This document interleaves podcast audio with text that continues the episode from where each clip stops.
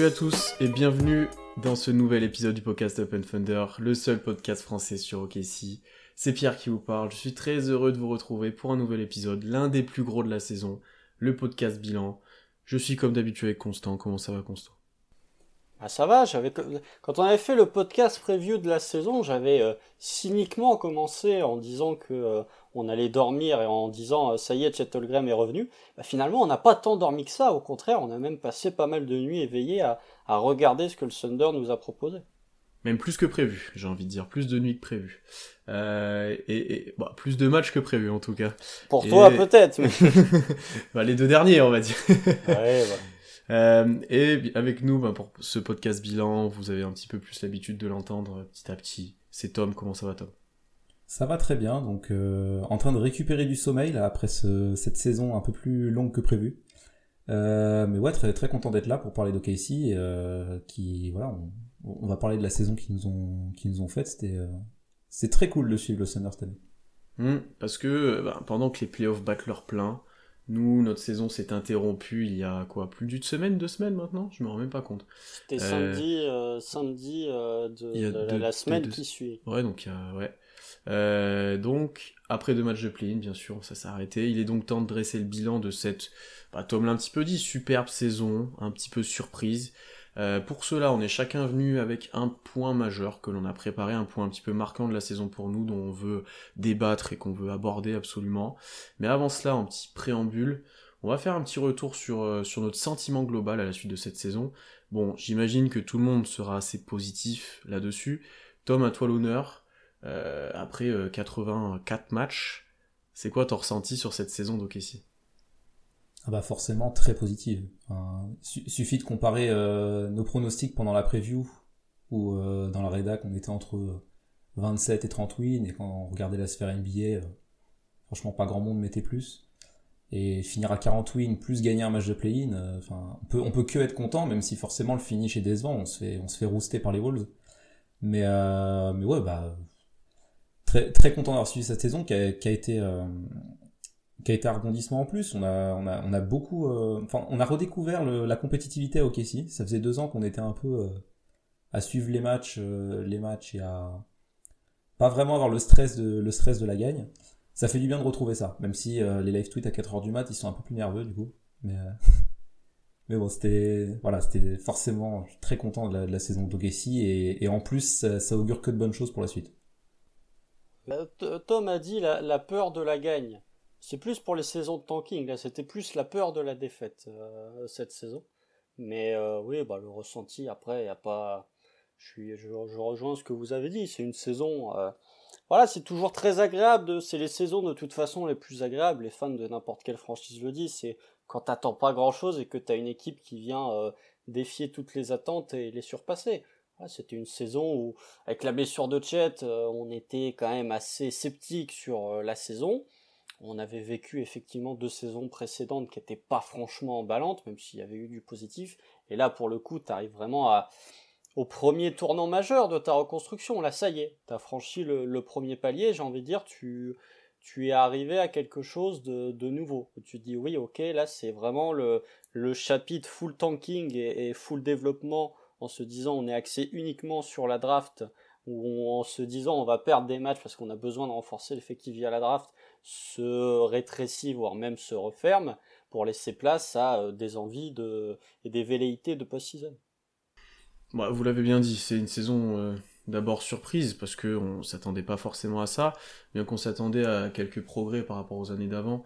Là, euh, OKC est devenu un petit peu bah, l'un des chouchous de la ligue avec Sacramento, hein, qui a fait une énorme saison, mais l'un des chouchous de la ligue, une des équipes à suivre, euh, une des équipes à laquelle faut s'intéresser parce que c'est jeune, parce que ça joue bien, parce que ça gagne des matchs. Euh, bilan presque à l'équilibre à la fin de la saison, ça c'est pas quelque chose qu'on pouvait euh, potentiellement espérer ou qu'on imaginait. Et parce que tu as des joueurs qui s'affirment petit à petit, parce que tu as un collectif aussi qui s'affirme. Et effectivement, comme tu l'as bien dit Constant, saison super agréable à suivre. Il y a eu des frustrations, il y a eu des périodes, ça on y reviendra, il y a eu des progrès, il y a eu des choses qui nous ont un peu plus frustrés, mais au final, ce que, ce que j'ai l'impression aussi, c'est que même malgré cette défaite en play-in, euh, qui, qui était plutôt un bonus au final, où on avait là aussi pas d'énormes velléités, on s'attendait pas forcément à passer euh, en étant dixième, tu arrives à gagner un match euh, dans le clutch, archi serré, avec une grosse pression à New Orleans, tu sors contre les Wolves, dont certes qui montrent pas un super visage en playoff et tu te dis que c'était prenable, mais qui était au-dessus de nous euh, sur ce match-là, et t'en ressors pas forcément frustré parce que t'as tellement surpris et produit sur, euh, sur le reste de la saison que ce match-là, en fait, euh, bah même une qualif en playoff, t'aurais pas espéré grand, chose ensuite, donc c'était vraiment une opportunité, mais ouais, même le scénario du match a aidé aussi, mais tu sors pas frustré de cette saison, même avec ça, et le recul est vite pris en se disant, ben, comme tu as bien dit, une première marche est, est passée, on peut que accélérer par la suite et essayer de voir plus haut et, le futur s'annonce brillant parce que euh, va revenir, t'as encore des pics à gogo sur les plusieurs années, t'as du cap space, etc. On en parlera dans, nos futurs podcasts cette intersaison, mais euh, tu peux être que optimiste et content de, ce qui est arrivé euh, là sur ces six derniers mois au Kessie. Après, si tu avais perdu si tu avais perdu de la manière dont tu as perdu face aux Wolves lors du premier match face aux Pels, je pense que les gens auraient quand même été, il y aurait eu un peu plus de frustration. Euh, moi personnellement, je sais que la défaite face aux Wolves, elle passe parce que tu avais battu les Pels juste avant et que tu n'étais pas ramené au play-in euh, pour te manger un moins 30 dès le premier match, c'est que tu l'avais emporté. Après voilà, les, les Wolves de toute façon ont fait l'un un des meilleurs matchs de la saison. Euh, ils ont quand même bien. finalement, c'est le match qui. D'ailleurs, c'est le côté un peu full circle. C'est la saison débute à Minneapolis et la saison se termine à Minneapolis. Par contre, entre les deux, t'as quand même un gap assez monstrueux qui a été franchi. Et voilà, c'était une équipe qui a montré nos points faibles, qui a su user de nos points faibles. Ça se termine pas très bien, mais c'est pas ce qu'il faut retenir. Et puis encore une fois, si on prend des exemples d'équipes en construction, Ok, ici est sur les traces de Memphis, c'est-à-dire deux années de rebuild. Première année, tu perds au play-in, et si tu suis un petit peu la progression des Grizzlies, euh, l'an prochain, tu peux viser une qualification en playoff, encore une fois en passant eux via le play-in. Et j'ajouterais, euh, sans trop monopoliser la parole dès le début, mais que OKC, euh, c'était agréable pour nous en tant que fans déjà de suivre cette saison, mais c'était aussi agréable de voir comment la perception du Thunder chez les gens qui ne sont pas fans du Thunder a changé puisque euh, même vous qui supportez le Thunder, euh, vous le savez, euh, les discours étaient très nauséabonds avant le, début de la saison. Ils sont encore restés hein, pour aller, on va dire, jusqu'à décembre-janvier, puis à partir de janvier, il y a eu un shift, un petit peu comme le Thunder, il y a eu un shift dans les mentalités, il y a eu un shift dans les avis, il y a eu un shift dans le regard, et maintenant, quand vous demandez aux gens qui il y a un an démonté le Thunder, ce qu'ils pensent, ils sont très élogieux. Donc euh, c'est agréable aussi de voir cette équipe que, que tu soutiens, qu'on a pris plein la tronche pendant deux ans, avec des rumeurs sur euh, chez Guidus Alexander envoyées euh, n'importe où, dans n'importe quelle franchise, de voir que tous les observateurs se disent non, le Thunder est déjà une équipe qui a fait une très bonne saison, mais en plus une équipe sur laquelle il va falloir compter pour les années à venir. Oui, voilà, j'ai à rebondir là-dessus aussi. C'est vrai que le, la, vision du Thunder dans la sphère NBA a beaucoup évolué. Alors peut-être un peu trop parce qu'on est passé de euh, le Thunder c'est une honte à euh, le Thunder euh, c'est le meilleur projet de l'histoire, quelle dinguerie.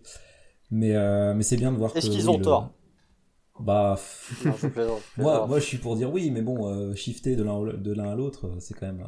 C'est même pas le meilleur projet de l'histoire du Thunder c'est pour vous dire. Oui déjà.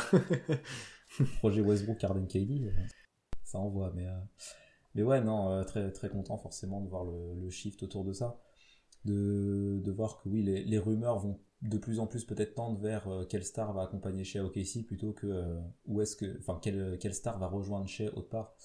C'est un shift qui est très intéressant. Et puis même ne serait-ce que dans les votes pour les trophées individuels, c'est tout con, mais coach de l'année, on a Degnault dans le top 3. Euh, J-Dub dans le deuxième, oui c'est vrai. top 3, on a J-Dub dans le rookie de l'année qui sera probablement, probablement deuxième aussi. On a Shea dans le trophée du MIP. Enfin voilà, le, Thunder, euh, voilà, Shea, va probablement mettre, même être All-NBA. Enfin, le Thunder est, est, est, reconnu dans la sphère NBA et comme tu disais, Constant, on, est en train de suivre le modèle Memphis où euh, je me rappelle il y a, il y a quelques années à l'époque Denver qui était qui construisait son projet tranquillement, qui avait buté d'ailleurs deux fois 9 et puis qui après a, a été rejoint de l'élite de l'Ouest. À une époque où le play n'existait pas. Ouais. J'espère que Lugensdort ne, ne deviendra pas Dylan Brooks par contre si on suit projet Memphis. On a déjà fait des on a déjà fait des comparaisons. Hein. Il y a des similitudes dans le jeu en tout cas. Après dans la mentalité c'est autre chose. C'est autre chose ouais. Euh, non mais j'allais rebondir sur la même chose que toi Tom sur les trophées individuels et que et la lumière qui a été apportée sur cette équipe. C'était un petit peu l'équipe à regarder. C'était ah euh, euh, là tu dis ça bah, t'as pas regardé OK cette année parce que c'est pas le cas en fait. De certaines techs etc. Ça devenait voilà ça devenait une équipe à regarder un petit peu OK euh, effectivement, ça fait énormément plaisir euh, ben, pour nous fans qui, qui suivons la franchise depuis quelques temps que tu que le blason se redore un petit peu sur cette saison. Peut-être un peu trop, ça tu l'as bien dit Tom, et c'est quelque chose dont on va parler, je pense, un petit peu ensuite. Mais euh, mais bien sûr que tu peux être optimiste et et quand tu vois le nombre de trophées potentiels qu'on aurait pu ramener au top 3 au trophée que t'as, c'est super intéressant et tu dis que ben ouais on passe pas inaperçu. on reviendra pas forcément sur les aspects individuels aujourd'hui. On citera sûrement quelques joueurs pour illustrer certains points, mais on aura un podcast spécial pour, euh, pour débriefer des, saisons individuelles des joueurs. Euh, mais on va commencer avec toi, Constant. Ton premier point, du coup, enfin ton point majeur le, que tu voulais aborder euh, sur cette saison, le point qui t'a le plus marqué ou que tu avais envie de partager avec nous. C'est ton moment, c'est ton monologue, c'est pour toi. Non, non, mais ça va être court, ça va être court. Mais et voilà, dans une saison portée quand même sur l'optimisme, je commence avec de la négativité, ou en tout cas euh, de la pondération dans ce qui a pu être dit, mais ça ne vient pas de moi, ça vient de Sam Presti. Donc j'ai une excuse en béton, c'est que euh, Sam Presti, si vous écoutez les 2h20 de conférence de presse qu'il a accordé, en même temps le gars parle pas de l'année, donc il peut s'accorder 2h20 d'interview de, fin de saison, euh, il a dit que le Thunder n'était pas une équipe à 50% cette saison. Bon, Techniquement, tu es en 40-42, donc tu es à une victoire des 50%, ce qui a d'ailleurs été un running gag toute l'année, c'est l'incapacité du Thunder à gagner un match pour revenir à 50%. Mais euh, Sam Presti l'a dit, le Thunder n'est pas une équipe à 50%, et c'est un point sur lequel je voudrais revenir, c'est que le Thunder, si on doit, j'aime bien, j'en avais déjà parlé l'an dernier, je m'en souviens, c'est j'aime bien découper la saison régulière en cycles en tout cas en période, parce qu'une saison régulière, c'est pas 82 matchs linéaires. Il y a des rebondissements, il se passe, il y a différents courants, des moments où t'es mieux, des moments où t'es, où t'es moins bien. Et du coup, tout s'entremêle et c'est bien quand on fait le point de, de restructurer ou en tout cas de refractionner la saison.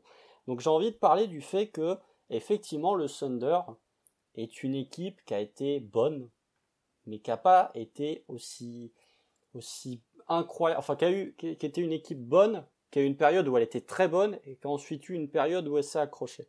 Je vais prendre un petit peu les, stats et pour expliquer les stats, j'ai fractionné la saison en trois parties.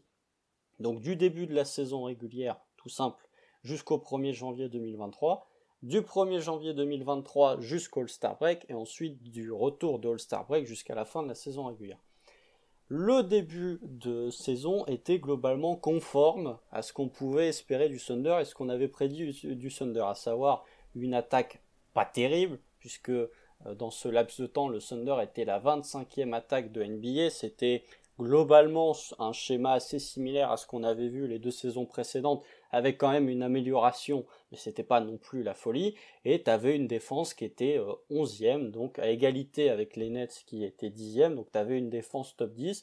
Voilà, c'était une équipe qui gagnait des matchs avant tout par sa défense, tout en ayant une attaque un peu plus potable que ce qu'elle a pu avoir les précédentes années. Ça, c'est jusqu'au 1er janvier, et à partir du 1er janvier, je ne sais pas ce qui s'est passé, mais euh, l'année 2023 a souri au Thunder de manière assez inexplicable, même s'il y a 2-3 blessures, on va pas leur mettre ça sur le dos, mais il y a 2-3 blessures qui euh, peuvent peut-être s'expliquer, c'est que le Thunder, entre le 1er janvier et l'All-Star Break, ça fait 6 semaines, est la deuxième meilleure attaque de NBA. Il y a que les Kings qui font mieux. Tout en étant la onzième attaque de NBA. Le Thunder a le deuxième meilleur net rating entre le 1er janvier et le 16 février. Il n'y a que Denver qui fait mieux. Donc pendant un, mois et demi, le Thunder a été la deuxième meilleure équipe de NBA selon les stats.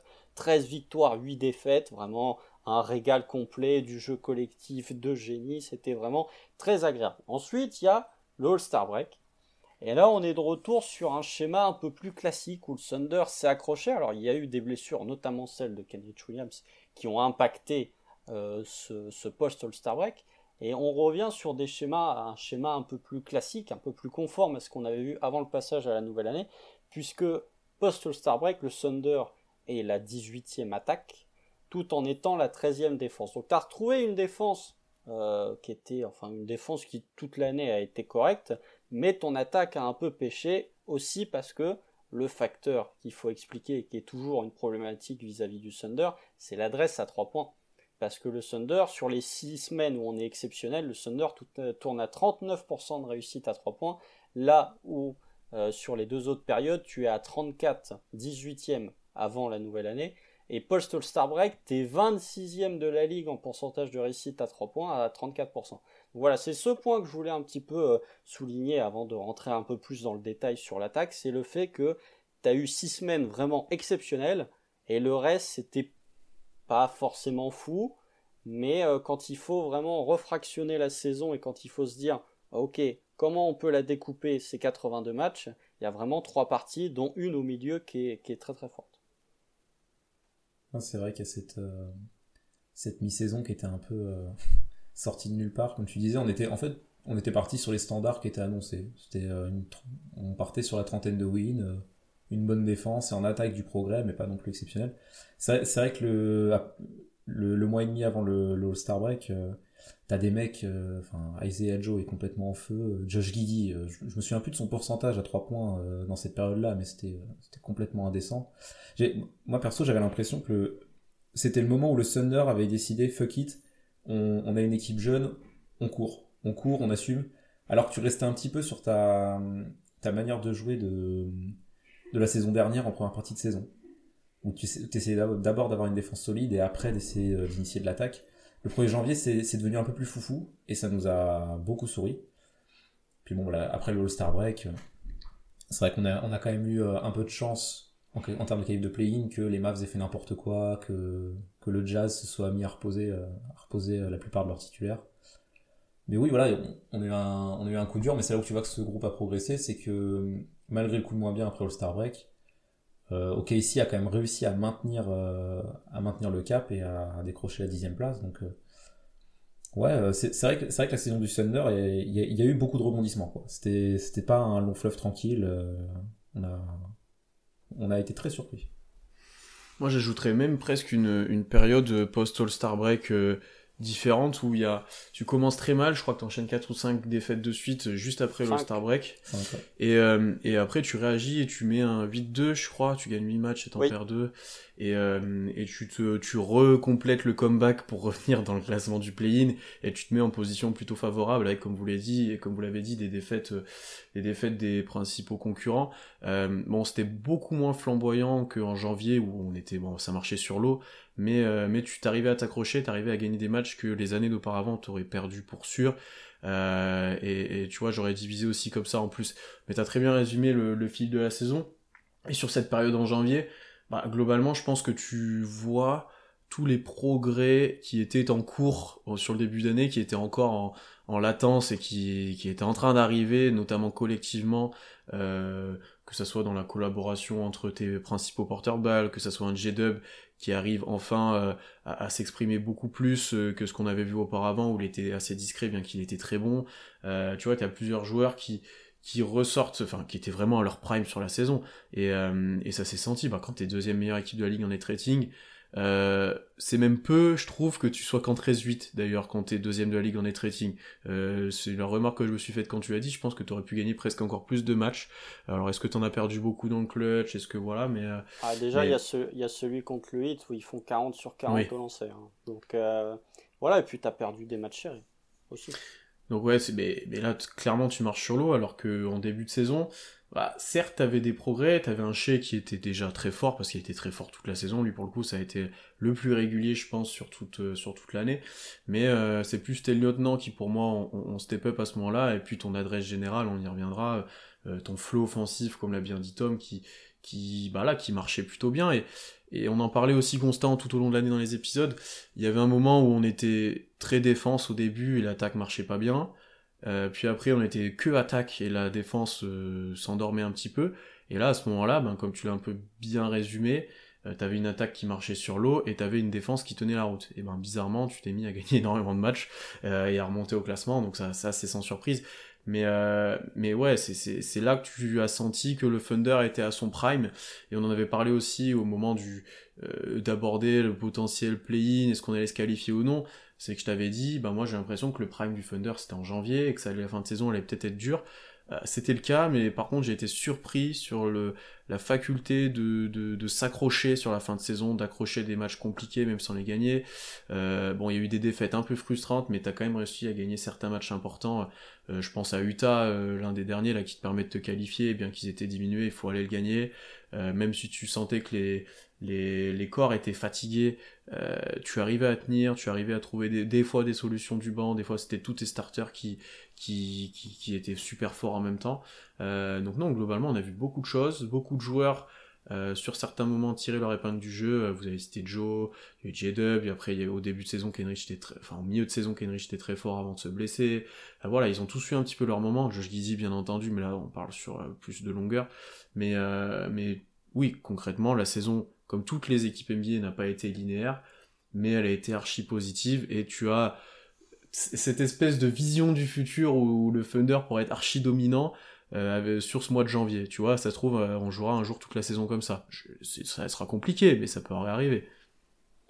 Si, si tu tournes à 40% à 3 points sur toute la saison, ça va quand même. Euh, bon, tu vas être, tu vas être, ça arrive. Hein, il y a des équipes, je sais plus à combien est Denver cette saison, mais ils doivent pas être très loin de, des 40% à 3 points. Mais vraiment, tu as l'impression sur ce mois de janvier, c'est vraiment le moment aussi où les gens ont, ont fait leur mea culpa, ou en tout cas ont vraiment compris ce qu'était le, le Degnode Ball. Euh, là, c'est vraiment c'est le, le, la réalisation euh, totale des idées que voulait instaurer Mark Denol. C'est que avant ce mois de janvier, en attaque, on voyait où il, où il voulait en venir, mais c'était quand même très théorique parce que les gars n'étaient pas dedans. Là, sur ce mois de janvier et sur ce début de mois de février, tu as vraiment eu la réalisation de ce qu'il voulait faire parce que les gars étaient dedans. Donc après, oui, c'était vraiment une saison où janvier c'était exceptionnel. Lugensdorf tournait à plus de 40% à 3 points. Enfin voilà, c'était euh, une anomalie, j'ai envie de dire, quand tu vois certaines de ces statistiques. Faut penser à, Isaiah Joe qui était à 45% à 3 points aussi à ce moment-là. Enfin Tom on a, a parlé. Mais tu as eu une saison qui effectivement était euh, loin d'être linéaire, peut-être même un peu plus euh, en, montagne russe dans le sens attaque que pas mal d'équipes finalement parce qu'elles sont pas nombreuses les équipes à avoir connu un haut aussi haut pendant un laps de temps élevé, parce qu'un mois et demi sur une saison régulière, ça fait 21 euh, matchs, comme je l'ai dit, donc ça fait un quart de la saison, et pour ensuite retomber dans des standards un peu plus bas. Donc euh, voilà, le, le s'est très bien débrouillé, a, su gérer ses temps faibles, même si tu as quand même été bien, bien aidé par les Mavs, effectivement, par Utah, même Portland qui a baissé pavillon trop tôt à mon avis. T'as perdu des matchs qui étaient frustrants en fin de saison, voilà, le match contre Charlotte, le match contre Indiana, mais tu as eu une équipe qui a su euh, se, se, remobiliser, qui a su ne jamais laisser les bras. Même euh, quand on en avait parlé, je sais qu'on en avait parlé au moment de la blessure de, de juste après le All-Star Break, euh, moi je faisais partie de ceux qui disaient bon, allez, Stephen, mais maintenant on va repartir sur des standards un peu plus de tanking. Et en fait, le Thunder a tout de suite répondu en faisant ce 8-2, a tout de suite dit non, euh, on va pas repartir dans une énième saison de, dans une énième, non, dans une troisième saison de, tanking. On va aller chercher cet objectif qui était play-in et finalement on avait fait un podcast euh, compétitivité ou, ou développement. On a fait ça euh, peut-être début février, juste avant le Star Break de mémoire. Et finalement, bah, le Thunder a choisi tardivement, parce qu'on reparlera peut-être un peu plus tard des rotations de Mark Dillot, mais le Thunder a quand même choisi in fine la compétitivité. Ouais, si en en, reparlant comme ça, euh, par rapport à tes trois parties dans la, saison, la première partie c'est un peu le début de saison dans la lignée de ce qu'on faisait l'année dernière. La deuxième partie, t'as trouvé, euh, ton identité, ta manière de jouer. Et la troisième, t'as eu plus de réponses sur tes rotations et, et tes joueurs, parce que on a, on a hum, limité la casse, notamment parce que bah, t'as as Shea qui, a été euh, monumental. Tu vois, Pierre, tu parlais de la, du retour de break où on perd 5 fois d'affilée. Il y a la blessure de Shea qui, qui rate 4 matchs aussi, par exemple. Ça nous avait fait beaucoup de mal. Donc on a, on a beaucoup dépendu de lui. Euh, même, je sais pas, un, J-Dub, la, deuxième partie de saison qu'il fait, c'est impressionnant, franchement. On a, en fait, la, la, de toute façon, la, la, la, fin de saison, on a eu des rotations plus réduites. Euh, même si Degnault, on sait qu'il aime bien mettre 12-13 joueurs des, fois par moment et tout l'effectif sortir et sortir un petit Tréman comme ça de nulle part.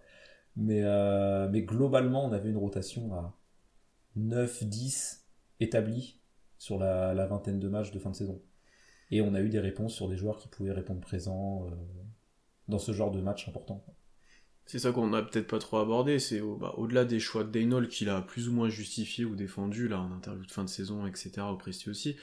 Euh, il y a eu des ah, changements. Ah, pas là. Hein.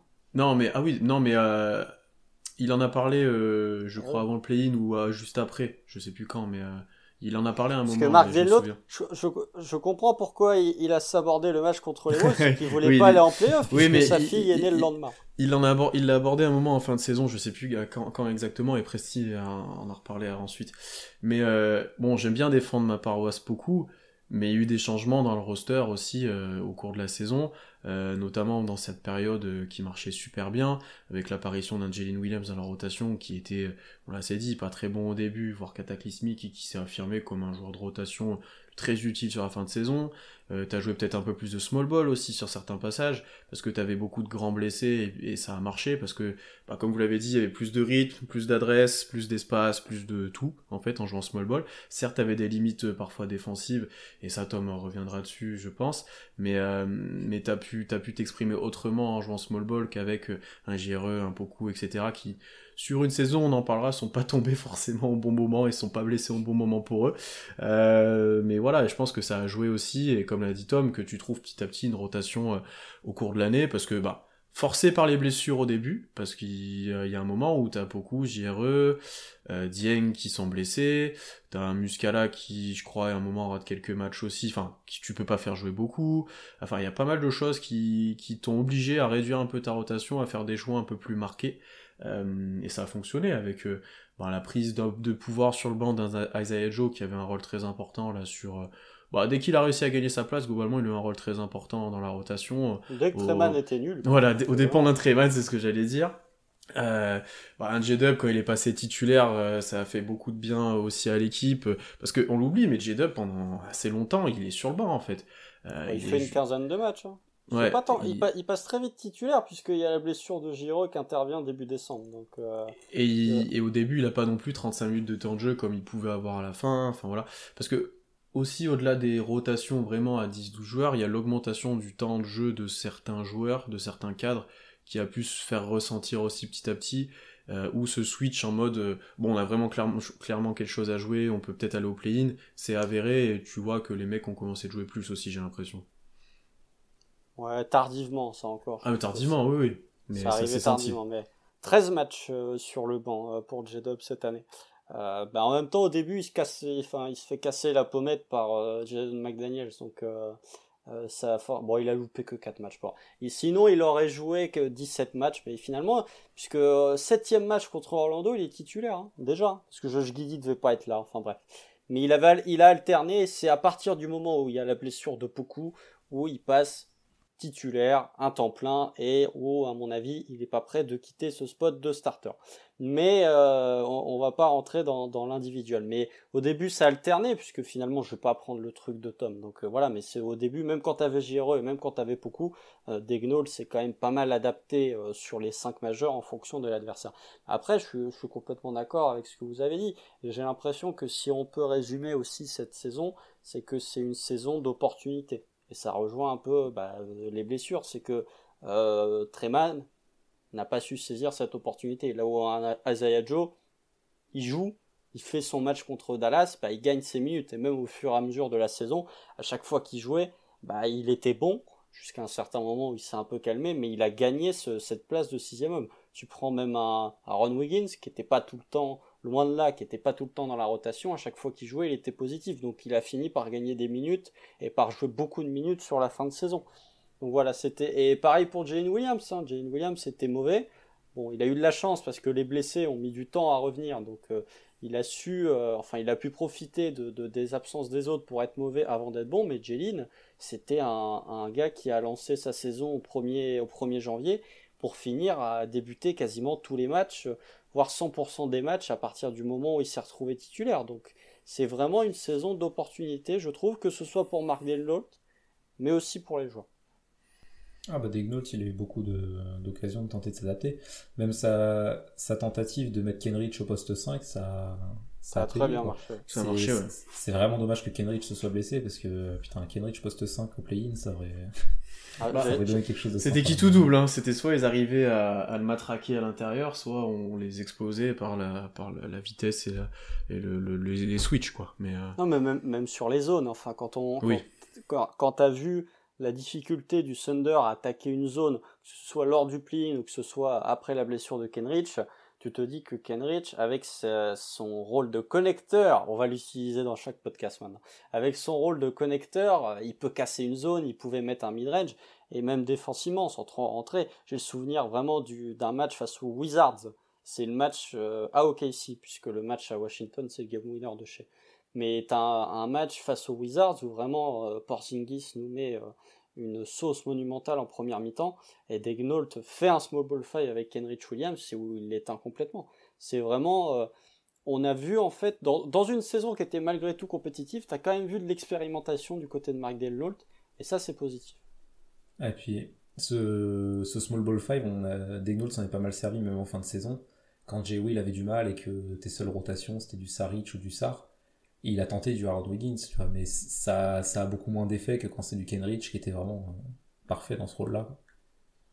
Après, euh, au-delà des opportunités et des tentatives d'adaptation et de tout le monde a eu sa chance hein, globalement, euh, je trouve que t'as réussi, bien qu'il y ait encore des incertitudes hein, sur pas mal de joueurs, t'as réussi à élargir un petit peu ton noyau, c'est un grand mot, mais euh, les joueurs sur qui tu peux compter euh, dès l'année prochaine, sur qui tu sais que tu, tu peux être compétitif en les faisant jouer et que t'as as peu de risques en fait. Par exemple, je pense que dans la rotation, dans nos estimations de rotation l'année prochaine, euh, on sera peut-être un peu plus précis parce que on a déjà plus d'idées de, de, de niveau de certains joueurs. Là, t'as déjà tes, tes quatre joueurs principaux euh, qui, qui tu sais qui vont jouer pas mal de minutes, etc. T'as un J. Will euh, qui aura un rôle dans la. Oui, t'as... ouais, mais J'ai oublié le grand dadé. non, mais ah oui, non, mais je le compte pas parce qu'il a pas joué cette année. Mais oui, t'as 5 4, plus 1. 4 oui, 4 plus 1. T'as J. Will que tu sais qu'il va être dans la rotation, bien qu'il y ait des limites, etc. Vu ce qu'il a montré sur la fin de saison, où il va être dans la rotation l'année prochaine avec quand même pas mal de minutes, je pense. T'as un Joe qui va être dans la rotation. T'as un Wiggins qui sera peut-être un peu moins, parce qu'on sait qu'il joue plus ou moins, mais qui a montré qu'il pouvait l'être entièrement dans la rotation. T'as Kenrich qui devrait être de retour. Tu vois, là, ça fait déjà 8 ou 9 joueurs que tu te dis, ok, eux, en les faisant jouer, on va gagner quelques matchs concrètement.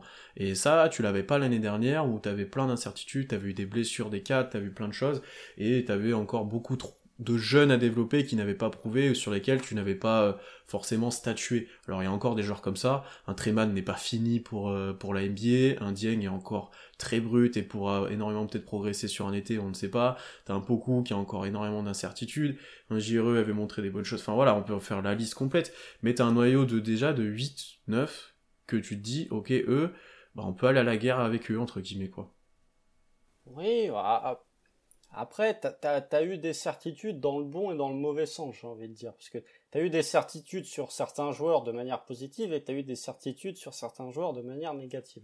Après, on va pas, on va pas aller jusqu'à dire euh, qui va s'inscrire dans le futur, puisque ça, c'est un, un, un, un live autre spécial. sujet. c'est un live spécial. Mais oui, effectivement, après, je peux pas m'empêcher de me dire quand même que c'est aussi des, des certitudes que tu as acquises parce que tu as drafté des mecs, tout simplement, et que c'était des joueurs qui n'étaient pas présents l'an dernier. Alors oui, il y en a certains qui ont progressé, et tu vois un J-Dub, un J-Will, un Zaya Joe, c'était des joueurs qui n'étaient pas présents l'an dernier, et qui, de par leur arrivée, a quand même fait un bien fou, parce que oui, le Thunder a, fait une belle saison, évidemment, parce que Gideus Alexander a franchi un step absolument monstrueux, parce que Josh Giddy a progressé, mais aussi par l'arrivée qui était considérée comme mineure, en tout cas comme pas très importante. Jibril, on en attendait franchement pas grand-chose.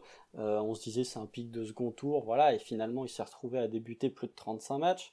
Un Azaya Joe, qui est un joueur que tu récupères juste avant le training camp, si je dis pas de bêtises, parce que Philadelphie le coupe, ça c'est encore une, grande idée de la part de, euh, Daryl Morey, euh, alors qu'il l'avait drafté en plus, mais bref. Et voilà, c'est des, joueurs où tu te dis, c'est des paris. Quand, on avait bien résumé, quand on avait parlé de l'arrivée d'Azaya Joe, on s'était dit bon, c'est à Paris, et finalement, c'est un pari qui s'avère être gagnant parce que, au bout du compte, Treman n'est pas forcément très bon et Azaya Joe se retrouve à être ton sixième homme sur la fin de saison. Alors, sixième homme un peu par défaut parce que le vent était quand même bien vidé en fin de saison, mais c'est vraiment une, une saison où tu as eu des opportunités, où tu as acquis des certitudes, pas forcément sur les joueurs que tu espérais ou que tu pouvais prévoir. Et tu as acquis des certitudes euh, sur ces joueurs aussi parce que tu as enfin rejoué euh, une saison compétitive jusqu'au bout. Et du coup, on a pu voir euh, des mecs, même des, même des gars de rotation, tu vois, qui ont, eu leur place en fin de saison alors qu'on les attendait pas. Genre Dieng a eu des minutes, Lindy Waters, il a eu pas mal de minutes. Peut-être pas forcément, c'était peut-être pas forcément une bonne idée d'ailleurs, mais c'est des mecs qu'on a pu voir dans, dans un contexte, tu dois gagner les matchs, on compte sur toi dans tel rôle et faut performer. Tu vois tu, les as vus au play-in même d'ailleurs. Hein. tu les as vus. tu vois, un, Ron Wiggins par exemple, je vois pas ce qu'il peut faire de plus pour gratter la rotation parce qu'il a, il a été excellent et très important pour notre fin de saison. Donc ouais, le la progression est là. T'as enfin, as enfin des réponses sur des joueurs, t'as enfin une identité qui se dégage et qui et qu'on voit sur le parquet parce que les dernières on voyait un peu ce que Degnaud voulait faire mais ça se traduisait pas forcément parce qu'il avait pas forcément le matériel. Là cette année, euh, là, cette année il a plus le matériel, on voit que c'est pertinent et que le basket que met en place Degnault, euh, ça peut être viable. Donc, on, a, on a beaucoup de réponses sur, euh, sur le futur d'Okessi grâce à cette saison, c'est peut-être la, la, grosse satisfaction de l'année. Hmm. Bah, tu, tu, me fais une bonne transition pour, pour mon point majeur, le point que je veux aborder, qui est pour moi, bah, je pense même pour globalement pour tout le monde, euh, la plus grosse satisfaction collective sur l'année, c'est les progrès offensifs, c'est l'attaque que, que a produit cette année. Pour partir de base, juste pour illustrer ces progrès, l'année dernière, 2021-2022, 103.8 d'offensive rating. Cette année, 114.2. donc, quand tu pars d'aussi bas, oui, voilà, non, voilà. il faut mettre les stats quand même, il faut contextualiser. Alors il y a plus 11 points certes là sur le chiffre, euh, mais c'est à mettre, je pense, en commun avec une augmentation globale de la ligue sur les offensive rating. Quand j'ai regardé un petit peu, euh, il y a d'autres équipes qui ont beaucoup augmenté. Globalement, j'ai l'impression pas mal de monde avait augmenté, que la moyenne était plus haute que l'année dernière, mais pas grand monde a augmenté autant que OKC.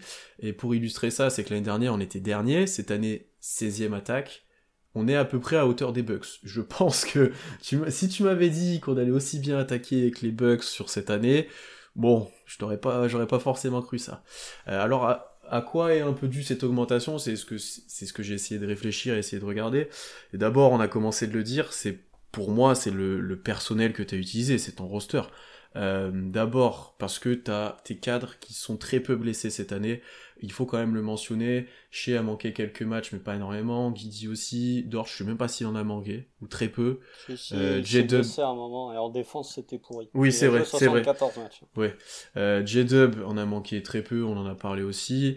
Euh, globalement, tes joueurs majeurs étaient là, et notamment pour et Guidi, ça te change clairement la, la, la phase de l'attaque hein, quand, les, quand ils sont là.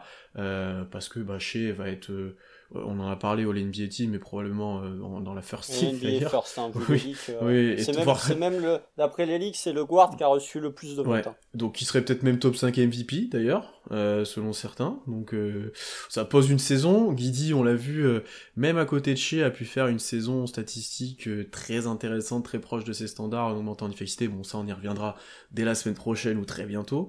mais voilà, déjà t'as plus de blessés, tes 4 sont là, et puis t'as l'ajout de certains joueurs compétent offensivement. On en a parlé d'Azaya Joe, euh, il a énormément aidé offensivement, même Sam Presti l'a cité dans son interview de sortie. Aaron Wiggins euh, a beaucoup aidé offensivement, Kenrich quand il était là a beaucoup aidé offensivement cette saison, J-Dub, J-Will, euh, Muscala, bien sûr, quand il était là. Mais, même d'ailleurs, Saric, sur certains matchs où sur le 8-2 post-break, il était important, il a été intéressant. Euh, même si la fin de saison était compliquée, il a pu aider dans, dans ce point-là. Euh, donc déjà, le personnel utilisé aide énormément à, à ses progrès offensifs. Et comme tu l'as très bien dit, Tom, on a pu voir ce que des notes voulaient mettre en place quand elle a eu les moyens de le faire et quand elle a eu les joueurs pour le faire. Donc ça, ça on va être que dans le prolongement de ça, j'espère, dans les futures saisons. Ensuite, l'autre point majeur de, tout ça, c'est l'augmentation de l'adresse. Bon, ça c'est évident. Euh, OKC était la pire équipe à 3 points l'année dernière. Cette année, l'année précédente, hein. on doit faire le back-to-back. C'est possible. Cette année, on, repasse 17ème, on a augmenté de plus 3 points sur le pourcentage à, 3 points, justement. Euh, on est passé de 32 à 35% à peu près d'une saison à l'autre. On est passé à 36% sur les catch and shoot, donc ça fait plus 4 points par rapport à la saison d'avant. Et ça, bah, encore une fois, c'est dû à ton personnel, mais c'est aussi dû à des progrès internes. Alors on a beaucoup parlé de, des progrès de Josh Giddy avec Chip.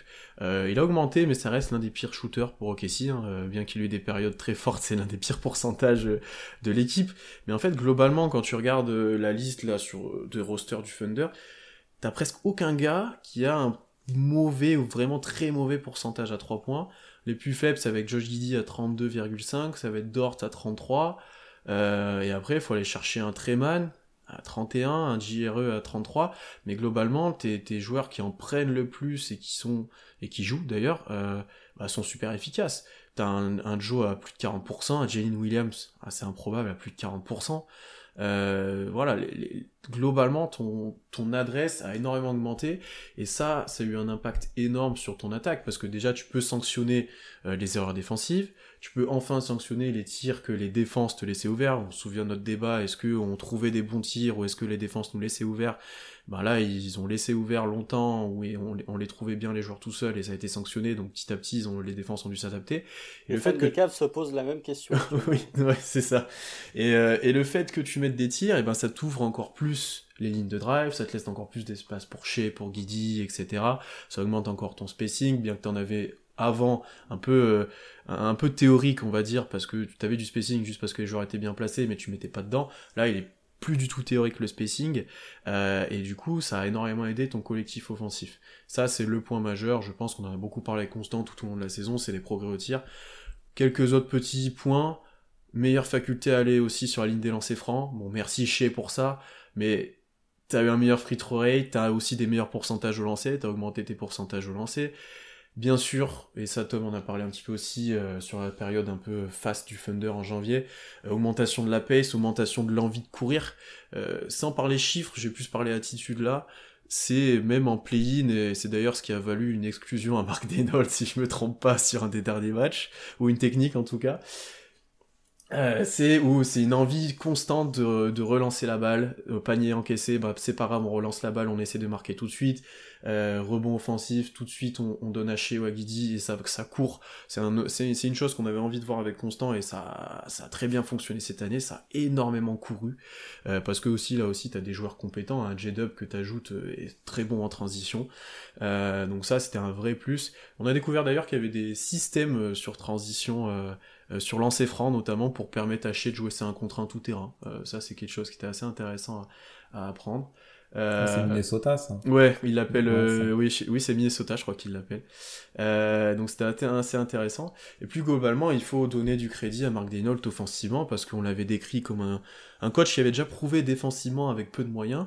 Mais là, offensivement, on voit ce qu'il veut mettre en place. Une équipe qui drive énormément parce que cette année, encore une fois, 64 drives par match, t'es à 9 de plus que la deuxième équipe, c'est énorme. Euh, t'as encore augmenté ton nombre de drives par rapport à l'année dernière, et en plus t'es plus efficace sur les drives. Donc ça c'est assez intéressant. Une équipe qui perd peu la balle, un très bon euh, ratio assist turnover, t'es une très bonne équipe dans la ligue euh, sur les turnovers, et il y a des matchs d'ailleurs, on a perdu très peu de ballons, on prend soin du ballon. ça manque un petit peu d'assist, mais tu joues beaucoup d'un contre un, tu joues beaucoup de drive, donc forcément t'as moins de passes décisives. Donc je conclurai juste en disant que là, la stratégie collective offensive, on commence de la voir. On parle moins juste de collaboration entre Guidi et Shea, comment ça va fonctionner, mais on parle plus d'une d'un collectif global à trois joueurs dominants avec un Dort qui parfois prend trop de responsabilités mais a des responsabilités mais voilà t'as trois joueurs majeurs euh, donc ouais c'est c'est un énorme point de satisfaction et on espère qu'en ajoutant des petits compléments euh, euh, dès cet été tu continues dans les progrès là et que et que l'attaque euh, s'approche peut-être un jour d'un top 10 de la NBA, ça serait pourquoi pas l'objectif. Bah, de toute façon, tu es, euh, tu es dans un jeu analytique. Hein. Tu as embrassé vraiment ce côté analytique, drive and kick. Enfin là, c'est quasiment que ça. Il y a très peu de mid-range au Thunder. Et tu as, parlé des drives, moi j'avais la stat, effectivement, 64 drives, sachant que, mais ça c'est quelque chose, on en a déjà parlé, mais c'est quelque chose qui était déjà présent ces deux dernières années, puisque vous prenez le Thunder de cette année, le Thunder de l'an dernier et le Thunder d'il y a deux ans, c'est respectivement la première, la deuxième et la troisième équipe qui fait le plus de drives sur ces dix dernières années en NBA, sachant que je dis ces dix dernières années puisque avant tu peux pas, enfin le nombre de drives n'était pas recensé. Donc c'est probablement l'équipe qui a fait le plus de drives de peut-être même de l'histoire. Faudrait, on le saura jamais, mais c'est peut-être l'équipe qui a fait le plus de drives de l'histoire cette saison. Et encore une fois, sans trop s'avancer puisqu'on fait le, le bilan de la saison, mais sans trop s'avancer, moi je rêve vraiment de voir une équipe avec un Shea Alexander qui drive et avec que des shooters à côté. Parce que quand tu vois ce que peut faire chez Alexander quand il a des lignes de drive qui sont ouvertes et ce que peut faire l'attaque du Thunder, sachant qu'on a déjà parlé il y a deux semaines quand on a fait la preview, mais le Thunder, encore cette année, est l'équipe qui prend le plus de trois points wide open, bah, tu mets des shooters compétents, plus plus, en tout cas, parce que voilà, je, je dis, on verra les progrès parce qu'il a progressé, mais on verra s'il shootera un jour un pourcentage qui convient à la moyenne NBA, à savoir 35%. Ludort n'est pas le plus efficace, mais tu voyais quand tu avais des, line-up où tu avais chez Gilus Alexander qui était utilisé en lien avec Kenrich Williams, avec Isaiah Joe et Mac Muscala, bah c'était, euh, offensivement, c'était euh, vraiment exceptionnel parce que tu avais des lignes de drive absolument ouvertes pour Shea et quand il kick out pour un shooter, le shooter était très souvent ouvert, voire grand ouvert, et il mettait dedans. Voilà, sur l'attaque, c'était un point qu'on voulait voir et c'était un point qu'on avait souligné quand on avait fait le podcast vrai ou faux. Parce que je sais que les gens s'amusent à réécouter les podcasts six mois après. C'est vrai, on a, commentaires. On a un commentaire sur ça, c'est vrai, ouais. Dédicace, si tu nous écoutes, j'ai oublié ton pseudo, mais j'avais dit dans le vrai ou faux que le Thunder était à un déclic offensif d'être une équipe compétitive. Ça, pour le coup, je n'ai pas dit de conneries puisque le Thunder est devenu une attaque honnête et du coup, le Thunder est devenu une équipe aux portes des playoffs. Voilà, pas grand chose à ajouter. La pace, moi, ça faisait deux ans que je disais que, enfin, ça faisait deux années que je répétais, je voulais voir cette équipe courir. effectivement, la pace, de manière globale, elle a augmenté encore comparé à l'an dernier. Mais le Thunder, l'an dernier, était la douzième pace de NBA à 99. Cette année, le Thunder est la troisième pace de NBA. Il y a que les Warriors et euh, les Spurs qui font mieux que nous. Voilà, le, le rythme aussi parce que T'as provoqué des pertes de balles chez tes adversaires, ça c'est un peu sur la défense, mais quand tu provoques des pertes de balles, bah, tu as plus d'aspects en transition. On a beaucoup plus vu de transition de la part du Thunder cette saison que les deux, précédentes années. Voilà, le Thunder était même une, très bonne équipe de transition, chez Gidius Alexander elle bien, mais des progrès en attaque qui sont euh, conséquents, qui sont pas, euh, qui ne nous rassasient pas, euh, parce qu'on a toujours envie de voir une équipe. Enfin voilà, le Thunder est même pas dans la moyenne NBA si on prend la saison. Donc il y a encore une marge de progression, notamment à 3 points, notamment dans la provocation de fautes, parce que hormis Shagius Alexander, c'est quand même une catastrophe. Sam Presti a bien sorti euh, les fourches pour aller taper un petit peu dans le dos de Josh Giddy et faire bon, tu vas me progresser, tu vas progresser, tu vas aller me chercher des lancers euh, l'an prochain. Mais voilà, il y, y, a toujours des axes de progression. Le Thunder est loin d'être une équipe parfaite en attaque, mais le step franchi est quand même assez conséquent et hormis les Kings, j'ai du mal encore une fois à voir quelle franchise cette saison a franchi un step aussi conséquent en, attaque par rapport à ce qu'elle avait proposé l'an dernier. Mais tu partais de tellement loin que le step était plus simple à franchir que d'autres équipes. Ah bah s'il n'y avait pas les Kings en NBA, on serait, on serait le centre de toute l'attention euh, en termes de hype. Hein. Mais euh, ouais, pour rebondir sur ce que tu disais, Constant, c'est vrai que le, s'il y a un point un peu euh, négatif dans notre jeu offensif, c'est vrai qu'on provoque peu de fautes. Tu parlais de Josh Giddy, il en provoque même pas deux des lancers par match. Pour un mec qui prend quasiment 15 tirs par match, et la plupart à deux points, c'est beaucoup trop peu. Euh, même un, J-Dub, alors c'est un rookie, donc on est plus indulgent avec lui, mais il provoque 2,5 lancers par match, c'est pas assez aussi. Voilà, il y, a toujours des axes de progression à avoir. Maintenant, c'est vrai que tu as ton, t'as ton, ton modèle clair, c'est euh, chez Gilus Alexander. On, en parle pas mal dans la conf, c'est un peu le Yanis des guards. C'est un mec qui vit ah, me, me pique pas ma compa. Hein. C'est constant. De crédit. Je l'ai déjà dit en live de toute façon, les gens sont témoins. Ça, va être, euh, ça va être record, c'est bon, allez pour toi. mais, euh, mais oui, voilà. je sais pas inventé. c'est le Yanis des guards. Il vit sous le cercle, il a besoin de shooters autour de lui. Il est ultra athlétique aussi.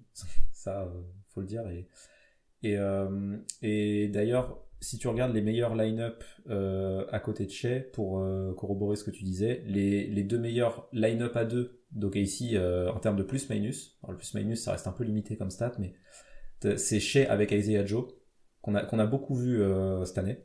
C'est peut-être la line-up à deux non c'est peut-être la line-up à deux qu'on a le plus vu avec un joueur en sortie de banc. Et, euh, et la deuxième line-up, c'est Shea avec Muscala, alors qu'on a, on a eu que 40 matchs entre les deux. Donc ça montre bien. Il y a même Shea avec Treman qui est très haut dans le, dans plus-minus.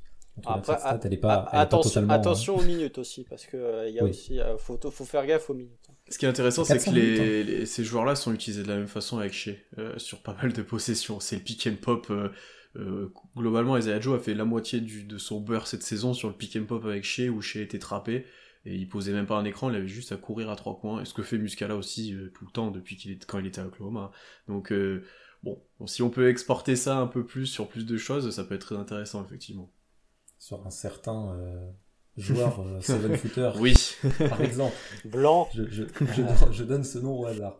Non, mais, effectivement, le, le, la, la line-up two-men chez Gigius Alexander et Isaiah Joe a fait 753 minutes. Euh, Isaiah Joe a passé plus de minutes avec Shea sur le parquet. Enfin, les minutes d'Isaiah Joe sur le parquet ont été faites avec chez Gidius Alexander plus que les minutes avec Isaiah Joe sur le parquet sans chez Gidius Alexander. Effectivement, le net rating quand chez Isaiah Joe sont sur le parquet est de 6.3. Le net rating.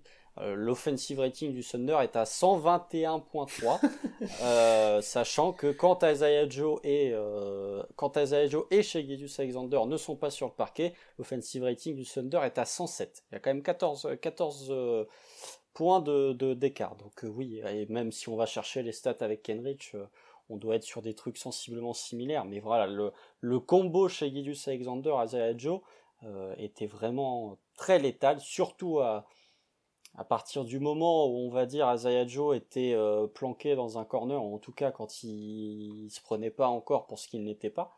Mais voilà, c'était vraiment très intéressant de voir euh, chez Gidius Alexander avec Isaiah Joe et avec Mike, euh, Mike Muscala. Et ça explique peut-être aussi pourquoi Isaiah Joe était notre sixième homme. Très souvent notre premier entrant, c'est que chez avant cette blessure et que les rotations changent, le fameux management de minutes de Mark Degnault alors que chez jouait 38 minutes par match. Oui c'est que Shea jouait l'entièreté des premiers et troisième cartons, et du coup, le premier joueur de banque qui rentrait, c'était Joe, pour qu'on ait le duo en même temps, et qu'on ait notamment pas de Guidi et Joe, là ce sera plus sur la défense, mais euh, voilà, que, qu'on ait ce duo euh, Shea et Joe qui, qui marche bien. Quoi. En plus, il, avait de la chance, Joe, il avait tous les... Euh, euh, quand, quand, les fins de premier quart-temps où Shea s'énervait pour scorer ses 15 points sur le premier quart-temps, il était toujours là. Comme ça, c'était lui qui scorait, soit c'était Shea, donc il pouvait profiter un petit peu de, de l'impact de Shea sur ses cartons.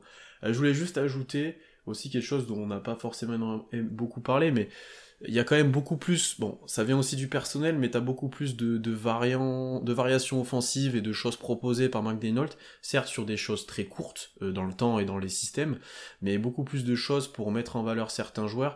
Là, on vient de parler de Joe qui a été utilisé en, tant que pick and pop. Euh, sur play on a eu du guidé en short roll où j'étais assez fan de ça. Euh, j'avoue, parce que quand t'as Guidi en tête de raquette, il peut distribuer ou driver, etc. C'était plutôt cool. Non, il y a eu pas mal de choses, en fait, des, adaptations aux forces de chacun, sur les lectures, sur euh, voilà, sur pas mal de choses qui ont permis de mettre en valeur pas mal de joueurs individuellement. Un J-Dub, par exemple, euh, même s'il n'y avait pas beaucoup de, je pense, de choses appelées pour lui, avait toujours un petit espace pour qu'il puisse s'exprimer, des, des, capacités de drive pour qu'il puisse montrer tout ça. et j'ai fait un article sur les touches montrant comment on utilisait ça et comment on, utilisait, on utilisait l'intelligence des joueurs sur ces situations, mais globalement c'est sur tout, le collectif offensif que ça s'est ressenti, sur les cuts, sur deux trois actions, sur les passes, euh, enfin on a rarement eu autant d'actions euh, collectives qui ont marqué que cette année, notamment les dernières années c'est évident, mais avant on avait peut-être un petit peu moins ça où c'était des énormes actions individuelles. Là je trouve qu'on a eu pas mal d'highlights collectifs, euh, de la balle qui tourne, etc. On n'est pas au niveau des Warriors sur ce qu'ils peuvent produire, même là en playoff, mais, euh, mais il y a eu des actions où la balle a très bien tourné, où tout le monde se trouvait bien avec des cuts, des écrans bien placés, enfin voilà, de, ces choses-là. Et je trouve que c'est de plus en plus agréable à regarder, euh, bien que chez monopolise quand même beaucoup la balle, on y reviendra plus tard, mais c'est plus agréable à regarder qu'auparavant, je pense. Bah, ce, cette manière de jouer qui est agréable, c'est aussi dans la lignée de, des choix de Sam Presti à la draft.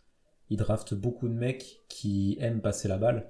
Euh, le, fait que Chef fasse beaucoup d'ISO, c'est bien que t'en parles parce que en regardant les stats, moi je pensais qu'OKC allait être plus haut. Je, je crois qu'on est average en termes de circulation de balles.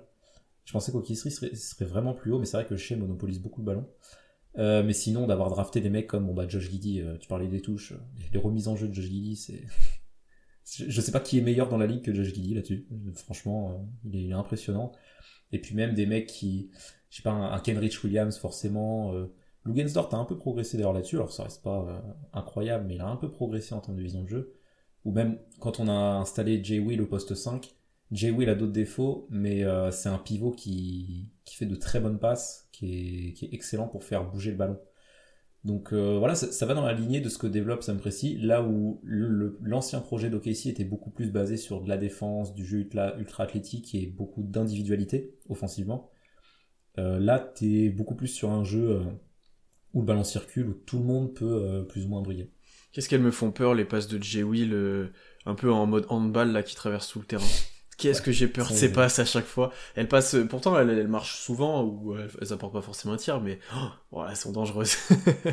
c'est plus les passes en short roll qui me plaisent euh, de, ouais. de Jay Will. Oui. Ou en backdoor sur les cuts euh, quand il est posté ou quand il est en ouais. Mm. Ouais, non, mais là j'étais en train de vérifier, mais vous parliez d'isolation. Euh, Shea a joué moins en pourcent, enfin en possession. Shea a joué moins d'ISO cette année que l'an dernier. Euh, donc voilà, c'est une petite stat. Bon, ça reste quand même le troisième joueur qui joue le plus d'ISO de toute la ligue derrière euh, Luka Doncic, Joel Embiid. Cette année, il a joué plus d'ISO que James Harden. Euh, alors que l'an dernier, l'an dernier, si vous vous souvenez du podcast qu'on avait fait sur Shea l'an dernier, le premier en ISO c'était le James Harden de Brooklyn et le deuxième en ISO c'était le James Harden de Philly. Et en troisième, il y avait Shea. Donc Shea reste toujours à la troisième place, mais il y a deux gars qui sont passés devant. Mais après, oui, vous avez, vous avez parlé de, de Josh Giddy sur short roll. Euh, quand à, faut, faut, vous l'avez un petit peu mentionné, mais il faut appuyer là-dessus. Quand tu as des joueurs qui se projettent sur des cuts, notamment un Ron Wiggins, notamment un, un J-Dub, bah, c'est une arme létale en fait. Enfin, te, je, je, je vois pas dans quel scénario une équipe peut se dire ah, Josh sur short roll, c'est une bonne idée. Enfin, c'est euh, le cheat code ultime d'avoir euh, Josh sur short roll. Parce que dans, les lectures, il va toujours faire le bon choix. Effectivement, ça rejoint Scalitum sur euh, la philosophie de draft de, Sam Presti. Il veut des joueurs intelligents. Bon, quitte à avoir un déficit athlétique. Ça, pour le coup, je pense que les gens qui ont vu euh, le, le, le, les matchs du Thunder cette saison ont remarqué que athlétiquement, bon, t'avais quand même un petit peu de déficit. Même si en taille sur le backcourt, finalement, il y avait quasiment aucun backcourt NBA qui était plus grand que nous. Mais euh, voilà, t'avais des petits ailiers, t'avais un pivot qui était pas forcément très athlétique, Josh Kiddy est pas très athlétique, donc voilà. Mais quand t'as des joueurs intelligents, bah t'as des joueurs qui savent attaquer, t'as des joueurs qui savent se trouver, t'as des joueurs qui savent réagir de, de façon rapide. Et on est dans du NBA de toute façon où les joueurs qui sont cachés dans un corner à la PJ Tucker et qui manquent de QI basket ou en tout cas qui manquent de capacité de créer balle en main, euh, vont être sanctionnés. On n'est plus en 2017, c'est plus possible les, systèmes de Houston avec euh, James Harden qui dribble et avec quatre gars qui sont postés dans un corner. Donc euh, il faut des joueurs intelligents, faut des joueurs qui sont capables de prendre des décisions rapidement balle en main. Et le Thunder est pas mal dans ce domaine-là. Donc oui, offensivement, il y a eu des, des, des vraies bonnes choses. Et encore une fois, lors du mois de janvier, ça a vraiment pris toute son ampleur parce que je me demande même si c'est pas le match contre Indiana où on bat notre record de, de passes décisives sur un match.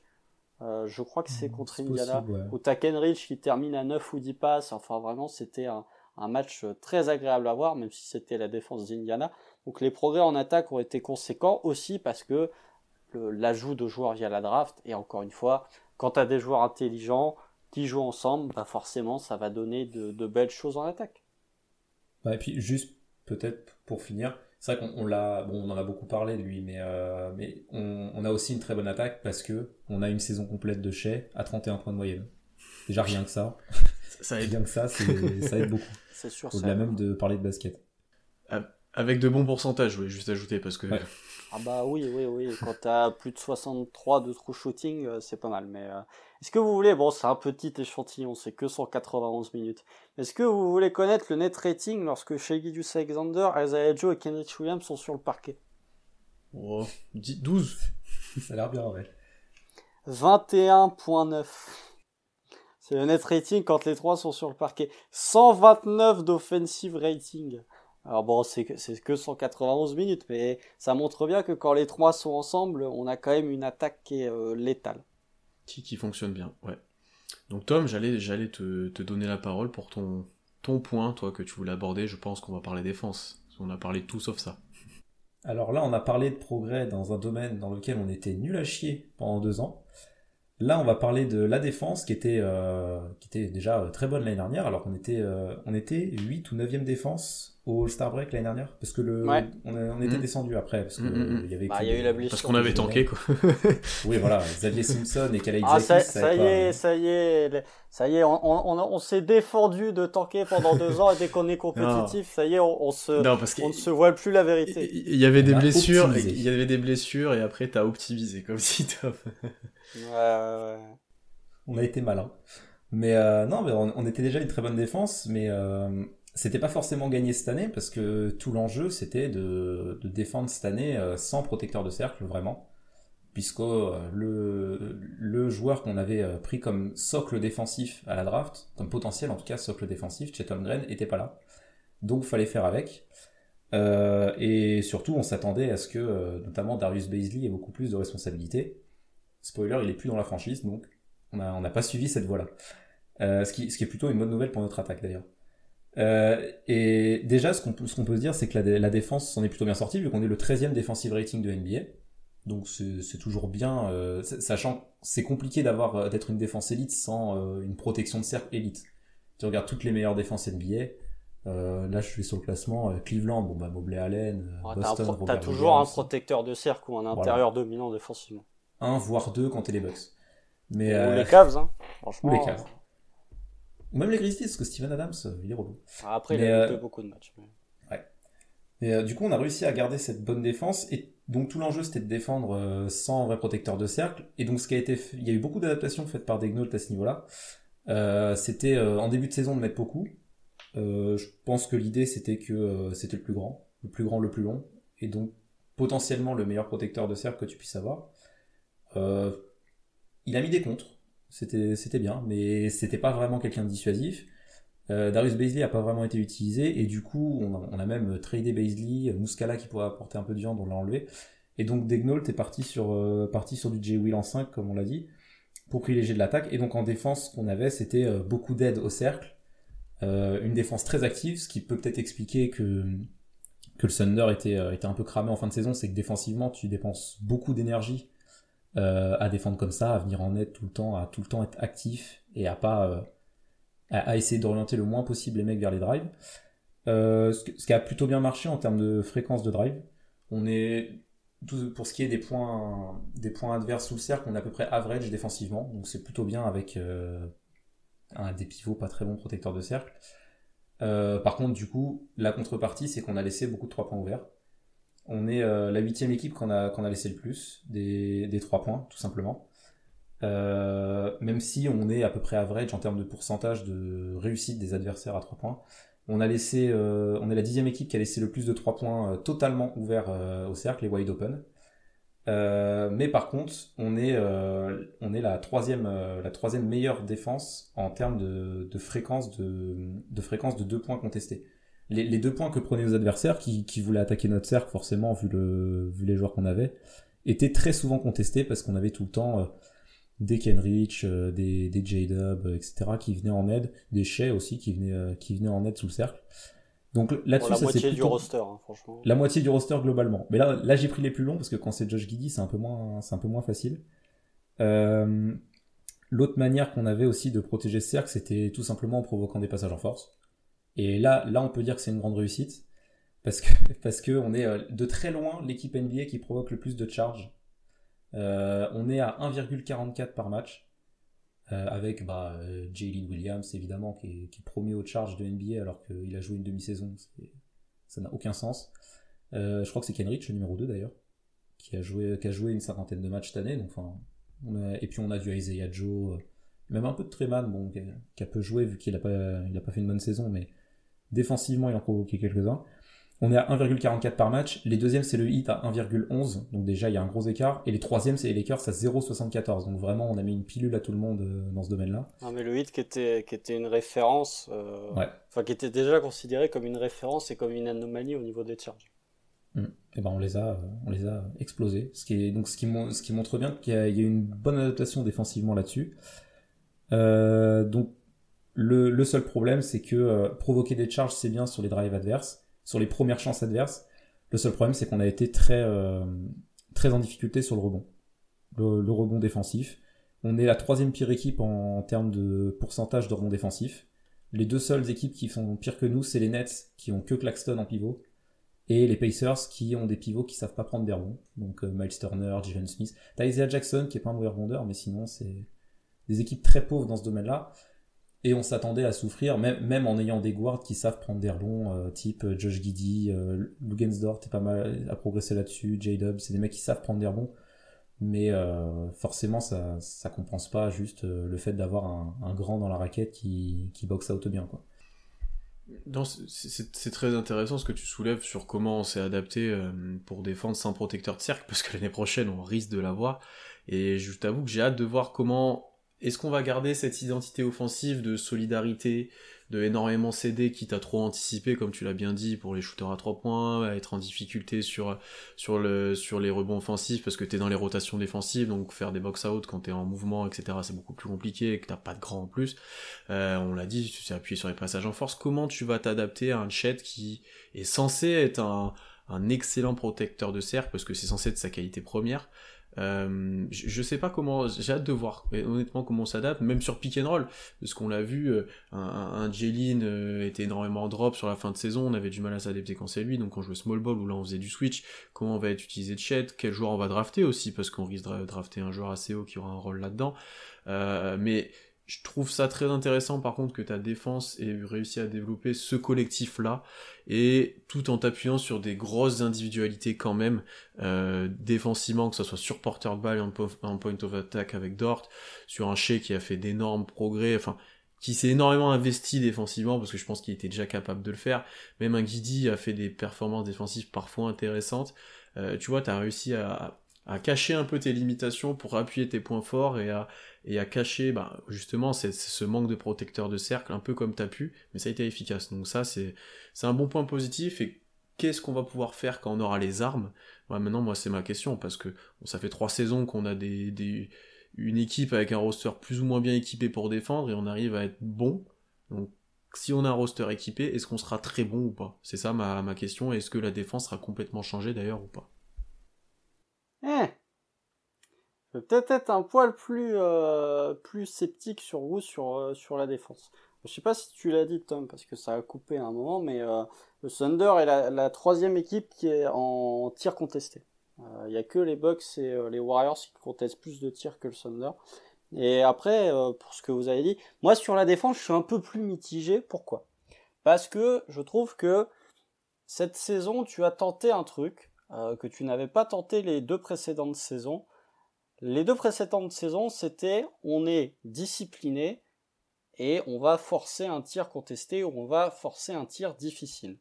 Cette année, tu t'es dit on va être très agressif sur le porteur, on va piquer énormément de ballons, on est l'une des meilleures équipes pour ce qui est de, des pertes de balles adverses, ça vous l'avez dit, et euh, quitte à faire trop de fautes.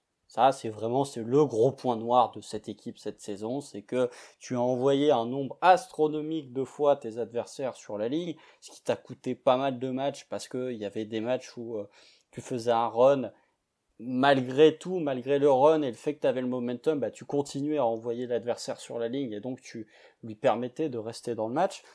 Après, c'était une, défense qui était déjà bonne, voire très bonne ces deux dernières années. Donc j'ai un peu plus de mal à être satisfait de, ce qui est proposé, même s'il faut pondérer dans l'autre sens en se disant que ton attaque a tellement progressé que c'est déjà satisfaisant d'avoir une défense qui est restée à peu près au niveau de ces deux précédentes années.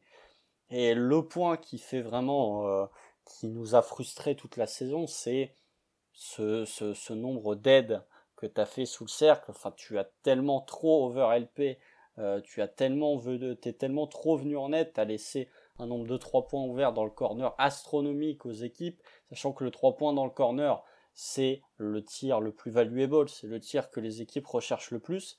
Euh, donc voilà, c'était vraiment difficile sur ce point-là parce que c'était pénible à voir, parce que tu savais que les équipes, et même en, fin de saison, les équipes avaient, compris comment défendre le Thunder et les équipes jouaient de, de ce côté-là.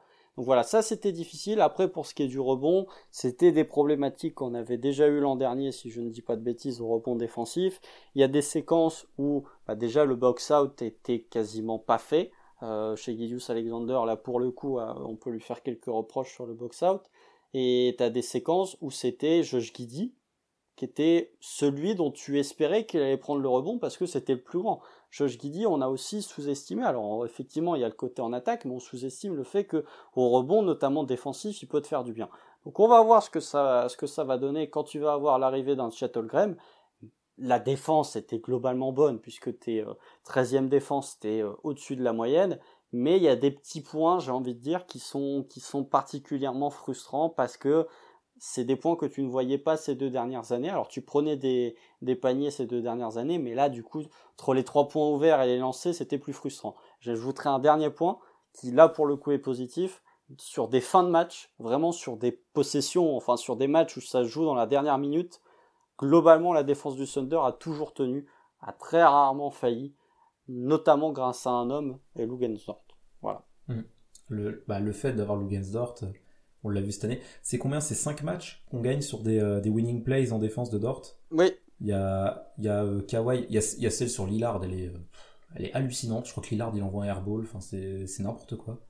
Ou même bah, bah, celle sur Kawhi, Kawhi il déclenche même pas le shoot avant le buzzer. Oui. Enfin, le, ah, fait d'avoir. Je, je, peux te les citer. Il y a, vous allez voir, là c'est le moment fun pour vous qui nous écoutez. Il y a euh, Luka Doncic, le match où euh, Azaya Joe met son tir, euh, ça fait un stop. Il y a Demar DeRozan deux fois ah, à OKC. Il y a Damien Lillard en décembre. Il y a Jamal Murray à Denver. Et il y a Kawhi Leonard, donc euh, au moment de la blessure de Paul George. Et il y a Brandon Ingram lors du play c'est aussi le Dort qui le défend Ouais, c'est bon, euh, c'est déjà pas mal. Bah, le fait d'avoir un, d'avoir un mec comme ça sur porteur de balle, c'est, c'est forcément un luxe pour ta défense. Sachant que Dort est le joueur qui provoque le plus de fautes offensives par match aussi. Parce que le mec, c'est un tank, il fait 100 kilos. Et on en parle en attaque comme un défaut quand il, quand il court, qu'il va vite, il arrive plus à maîtriser, son, maîtriser sa vitesse et il, il fait n'importe quoi sur drive. Par contre, pour ce qui est de passer des écrans, c'est un enfer pour les pivots adverses parce qu'il te, il te vend super bien les, les écrans mobiles, quoi. Donc ouais, avoir Lugensdort sur porteur de balle, c'est, c'est forcément un plus pour notre défense. Et ça a beaucoup aidé en termes d'énergie parce que les mecs derrière qui devaient venir aider, etc., ils savaient qu'ils avaient Lugensdort sur le meilleur euh, ball leur adverse. Donc ça te permet de mieux, de, de mieux négocier tes aides derrière. Surtout, surtout quand l'équipe adverse joue beaucoup en isolation. Tu vois, Constant, moi j'avais envie de réagir sur ce que tu as dit, sur l'agressivité, sur le fait qu'on a gagné des ballons, qu'on avait un petit peu changé ça par rapport aux années d'auparavant. Et ben moi j'ai encore plus envie du coup de voir ce qu'on fait avec Chet. Je reviens sur la même chose. Mais si tu arrives à être agressif sur, avec Dort notamment, sur, euh, sur le porteur de balle, etc., et que là, cette fois, tu as ton cran de sûreté derrière parce qu'il protégera le cercle, tu peux te permettre encore plus, peut-être. Et donc, est-ce qu'on va tomber encore plus dans ce excès d'agressivité que tu as très bien mentionné, parce qu'on a fait énormément de fautes, tu l'as bien dit, où les gars venaient aider, étaient en retard, où bah, tu te faisais monter dessus sous le cercle, où il y avait trois rebonds offensifs, donc tu faisais faute sur le grand, ou voilà, il y a eu énormément de ces choses-là. Est-ce qu'un chat arrivera à te corriger ce problème-là ou pas? Est-ce que tu vas être encore plus dans l'agressivité? Parce que oui, ça pour le coup, euh, tu l'as très bien dit, cette année, T'as été très disruptif en défense, on l'a vu euh, même sur la fin de saison ou même lors du play-in, c'est le moment où tu es disruptif qui te permet de courir ensuite en attaque comme on l'a dit et trouver ton rythme etc. Euh, parce que certes on a eu des progrès d'attaque mais j'ai quand même tendance à dire que l'identité est plus défensive pour cette équipe là encore parce que c'est sur ça que tu t'appuies pour faire tes runs pour moi où tu as besoin de faire des stops, tu as besoin de courir euh, des matchs de pure attaque, je pense qu'on pourra difficilement rivaliser avec certaines équipes, en tout cas pour l'instant, alors que des matchs un peu plus défensifs, euh, on est capable de le faire. Alors je sais pas si j'ai raison ou pas, mais voilà, c'est pour moi tu dois encore t'appuyer là-dessus beaucoup plus que l'attaque, et c'est quelque chose que j'avais déjà mentionné au cours de, cette année-là. Donc euh, j'ai hâte de voir, honnêtement j'ai hâte de voir si on va encore progresser, si on va régresser, parce que la saison a été intéressante, pas optimale défensivement, mais intéressante j'ai envie de dire, et Ouais, je sais pas. Je sais pas comment. Si, comme tu l'as dit, on est trop optimiste peut-être avec Tom, c'est peut-être le cas. Effectivement, tu peut-être tu me fais changer d'avis. C'est rare. C'est rare. Ah ouais, mais déjà, c'est rare qu'on soit en désaccord. oui, c'est c'est Ou- non, alors, non, dans, dans l'autre sens, c'est rare que c'est moi qui pondère tes propos. Ça, pour le coup, c'est. Oui, euh, Encore faut plus. les- faut, oui, oui, faut oui, le noter. Ça, c'est peut-être même encore plus rare que de te faire changer d'avis. Non, mais c'est pas qu'on est trop optimiste. Moi aussi, je suis curieux de voir ce que ça va donner euh, avec Chet Holmgren. Mais si on prend sur le bilan de la saison sans vraiment se projeter sur la suite, euh, c'était un peu plus décevant. Après, tu as quand même eu, une très bonne défense. Sur isolation, tu es l'une des meilleures défenses. C'est sur les problématiques de, de pick and roll où tu as été un peu plus sanctionné. Voilà, dès que c'était un, truc un peu plus en mouvement, c'était difficile. Mais sur du jeu statique, le Thunder a, su être très bon. Et euh, justement, on a parlé de, vous avez parlé très bien de Lou Dort, du fait qu'il provoquait énormément d'écrans mobiles, qu'il allait chercher les fautes offensives, que sur isolation c'est très difficile de le bouger ou de lui mettre un tir dessus. Et ça se ressent quand il y a eu le, sondage fait par euh, ESPN, non par The Athletic, pardon, excusez-moi, quand as le sondage qui a été fait par euh, The Athletic sur quel est le meilleur défenseur euh, NBA, bah il y avait Jrue Holiday et deuxième il y avait Lugensdort. Alors, euh, je sais pas s'il sera dans ce rôle défensif cette année, peut-être pas, mais en tout cas, la réputation, euh, Lugensdort est considéré, bah voilà, comme le deuxième meilleur défenseur de NBA derrière Jrue Holiday qui fait ça depuis euh, plus de 10 ans. On verra ce que ça va donner avec Holmgren. Je pense malgré tout que, euh, malgré le fait que Holmgren soit un excellent protecteur de cercle, tu auras besoin d'un d'un autre intérieur, ou en tout cas d'un joueur un peu plus grand pour t'aider vraiment à renforcer ta raquette, puisque on a vu, beaucoup n'était pas un mauvais protecteur de cercle, mais la raquette du Thunder était quand même pas terrible, sans dire que euh, la protection de cercle de Poku et de Chet se valent, mais pour moi il faudra un joueur un peu plus un peu plus grand que J-Dub, un vrai poste 4 en tout cas. J'aurais dit plutôt plus gros, moi, que grand. Oui, plus gros, Ouais. Plus gros euh, aussi, un peu, un peu plus, un poste 4 quoi, au Giannunobi, voilà, on va, on va pas se, le- on va pas se mentir. Mais euh, non, je plaisante, mais c'est vrai que défensivement, il ferait du bien. Mais voilà, pour moi, l'arrivée de Chet Holmgren, effectivement, va faire du bien parce qu'elle va t'amener un vrai protecteur de cercle. Est-ce que ça va nous faire renier ce qu'on a fait cette saison, à savoir être très agressif?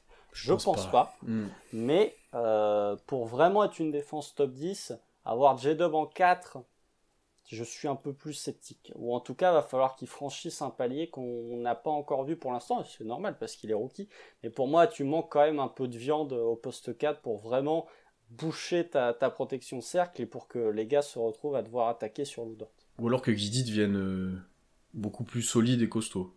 Parce que lui, Oui, il aussi. pourrait, Il y a du il boulot. hein. pourrait prendre des joueurs plus au sol, tu vois, euh, des, des- s'il était plus solide, plus prêt défensivement, mais le boulot est Aussi, grand. mais euh, là, le, le- le- le- la, la montagne à gravir, Oui, euh, c'est euh, l'Everest là. Elle est grande, euh, effectivement.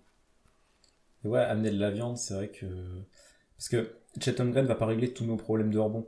Tu vois, il y a, il y a une autre stat que j'avais, c'est qu'on est l'équipe qui concède le plus de, le plus de points sur seconde chance. Ouais. Donc, on de a, très on a loin, je besoin. crois. Euh, ouais, d'assez loin. Et on a, on a besoin de qualité au box-out. T'en as parlé, bah, t'en as parlé des constants de, du manque de box-out de la part de nos joueurs. Aussi parce qu'ils ont pas la caisse physique pour le faire. Forcément, quand t'es, euh, on avait vu des match-up où, euh, je sais pas, t'avais euh, Ousmane Dieng sur Carl Anthony Towns. Euh, eh, box-out Carl Anthony Towns euh, quand Ousmane Dieng. Alors qu'Ousmane Dieng, c'est quand même un, un bon physique déjà, mais c'est, c'est quand même, euh, c'est quand même compliqué. Tu, tu fais avec les armes que t'as aussi. Donc, donc ouais, on a, on a besoin, on a besoin de ça. Je, je sais pas si on l'a dans l'effectif euh, ce, cet intérieur à côté de Chet qui pourrait nous permettre de sécuriser un peu plus l'urbain. Non, pas encore, pas encore. Mais, euh, Dieng, c'est le le- profil physique qui pourrait être intéressant et combler un peu ça, honnêtement. hein. Ouais, bah, il est tellement frêle. euh. Il est Pas pas il est frêle. pour l'instant, mais euh, Vous trouvez frêle? Je trouve pas frêle. Ouais, Autant il- lent et. Il a il pas- pas tant, Il a pas, un tanké, physique quoi. de 4. hein. Ouais, mais il est pas fin comme peut l'être un Joe, par exemple, tu vois. Oui, non, mais. Non, mais je te... tu vois, il a plus un. Par exemple, un Josh Giddy, je le trouve pas fin pour le coup. Di- Dieng pour moi il peut se développer physiquement dans ce dans cette lignée là parce que ouais il, est, il fait il fait quasi 100 kilos déjà mais euh, mais il est trop euh, enfin, il, est, il est pas assez développé physiquement encore là tu, tu le mets poste 4 euh, à côté de Chet c'est pas lui qui va régler tes Non, mais problèmes bien sûr, bien sûr. hein. Et puis même si tu, si tu veux le mettre en, en protecteur de cercle, il va manquer de rapidité au niveau des pieds, il va manquer aussi de détente verticale si tu veux vraiment le mettre en, en joueur un peu aérien, euh, second rideau près du cercle. Enfin, pour moi, c'est c'est pas la solution. Ça peut l'être si ça peut être un 4, voire euh, un, un small ball 5 s'il prend un peu plus de poids et s'il devient, euh, enfin, s'il augmente un peu la, la, la, mobilité au niveau des pieds, de savoir comment bouger ses pieds, ça, bon, c'est difficile de, de, de, progresser quand tu es un joueur qui a quasiment 20 ans, mais c'est pas non plus impossible. Mais de là à le voir euh, vraiment comme une solution à côté de, de Chet, je le vois plus comme une alternative que comme une solution. Pour moi, vraiment le, poste 4 que tu peux mettre à côté de Chet Holmgren, si tu veux vraiment verrouiller la raquette, hein, parce que en soi, le Dort plus G-Dub, euh, à côté de Chet, ce sera, hormis tremblement de terre, le, le, poste 3 et le poste 4, avec Chet au poste 5 lors de l'opening night euh, d'ici 6 mois. Mais le, si tu voulais vraiment, allez, si tu voulais le, le, bah, le ah, j'aime pas la comparaison parce que le défenseur est exceptionnel, mais si tu voulais le Evan Mobley en disant que euh, Chet Holmgren et euh, Jared Allen, tu l'as pas dans l'effectif. Ou si tu voulais, non, si tu voulais le John Collins du Clint Capella, par exemple, vraiment, ou le Aaron Gordon de Nikola Jokic, vraiment des, des 4 mm, qui mm, mm. pourraient être 5 dans plein de franchises NBA. Aaron des mecs ultra athlétiques. C'est vrai qu'un Aaron Gordon dans le profil euh, physique serait très très intéressant. Pour, Mais nous, on le ferait jouer au poste 5. oui, c'est possible, c'est fortement possible. Toi, est-ce que tu avais d'autres points à ajouter sur la défense? Bah non, vous en avez bien parlé. C'est vrai, vrai que j'en ai pas trop parlé euh, de l'indiscipline. Constant en a beaucoup parlé déjà, mais de, du manque de discipline d'OKC, qui a dû qui a dû défendre ultra agressivement. On le voit même avec euh, OKC, c'est la quatrième équipe qui fait le plus d'interceptions. C'est, enfin, la meilleure stat, c'est peut-être même la deuxième équipe qui fait perdre le plus de ballons en termes de, de pourcentage de possession aux adversaires. Euh, notamment avec euh, J-Dub, si je me trompe pas, c'est le, meilleur intercepteur de la ligue euh, post All-Star Break, quelque chose comme ça. C'est possible, mm. vas-y. Il l'a été pendant une période, mais je sais plus. Ou t'as Shea, enfin t'as, là je suis dessus, t'as trois, t'as Dort, Shea et J-Dub, à, à, eux trois, ils ont quatre interceptions par match. Ce qui est énorme. Alors les stats d'interception, c'est toujours à pondérer, parce que t'as des mecs qui se jettent sur tous les ballons et qui savent pas défendre. Là, pour le coup, ça allait plutôt bien avec notre, notre manière de défendre. Mais ça, mais comme on l'a déjà dit, oui, ça un, ça a des, des retombées derrière où euh, on est la cinquième équipe qui laisse le, qui, enfin, qui concède le plus de lancers aux adversaires. Et c'est un truc qui s'est de plus en plus vu au fil de la saison. C'est quelque chose qui a corrigé. On j'ai l'impression perso qu'on a qu'on a un modèle assez similaire à la défense du Hit, sauf que le Hit c'est une équipe de vieux briscards expérimentés. Et Kabama Bayo en pivot. Et Bayo aussi, ça aide. Mais tu vois, tu vois des Kyle Lowry, des Jimmy Butler, des mecs comme ça font beaucoup moins d'erreurs défensivement. Ouais, ouais, bah, euh, je suis d'accord. Bah, alors, euh, euh, le premier post All-Star Break, c'est Fred Van Vliet. mais tu as, bon, il a joué que 4 matchs, mais tu as Kenrich, quatrième. Après, tu as, Marcus Smart, tu as KCP. Et ensuite, tu as Jalen Williams et Shea Alexander. Donc, en gros, dans le top 6, tu as deux joueurs du Thunder en interception post All-Star Break.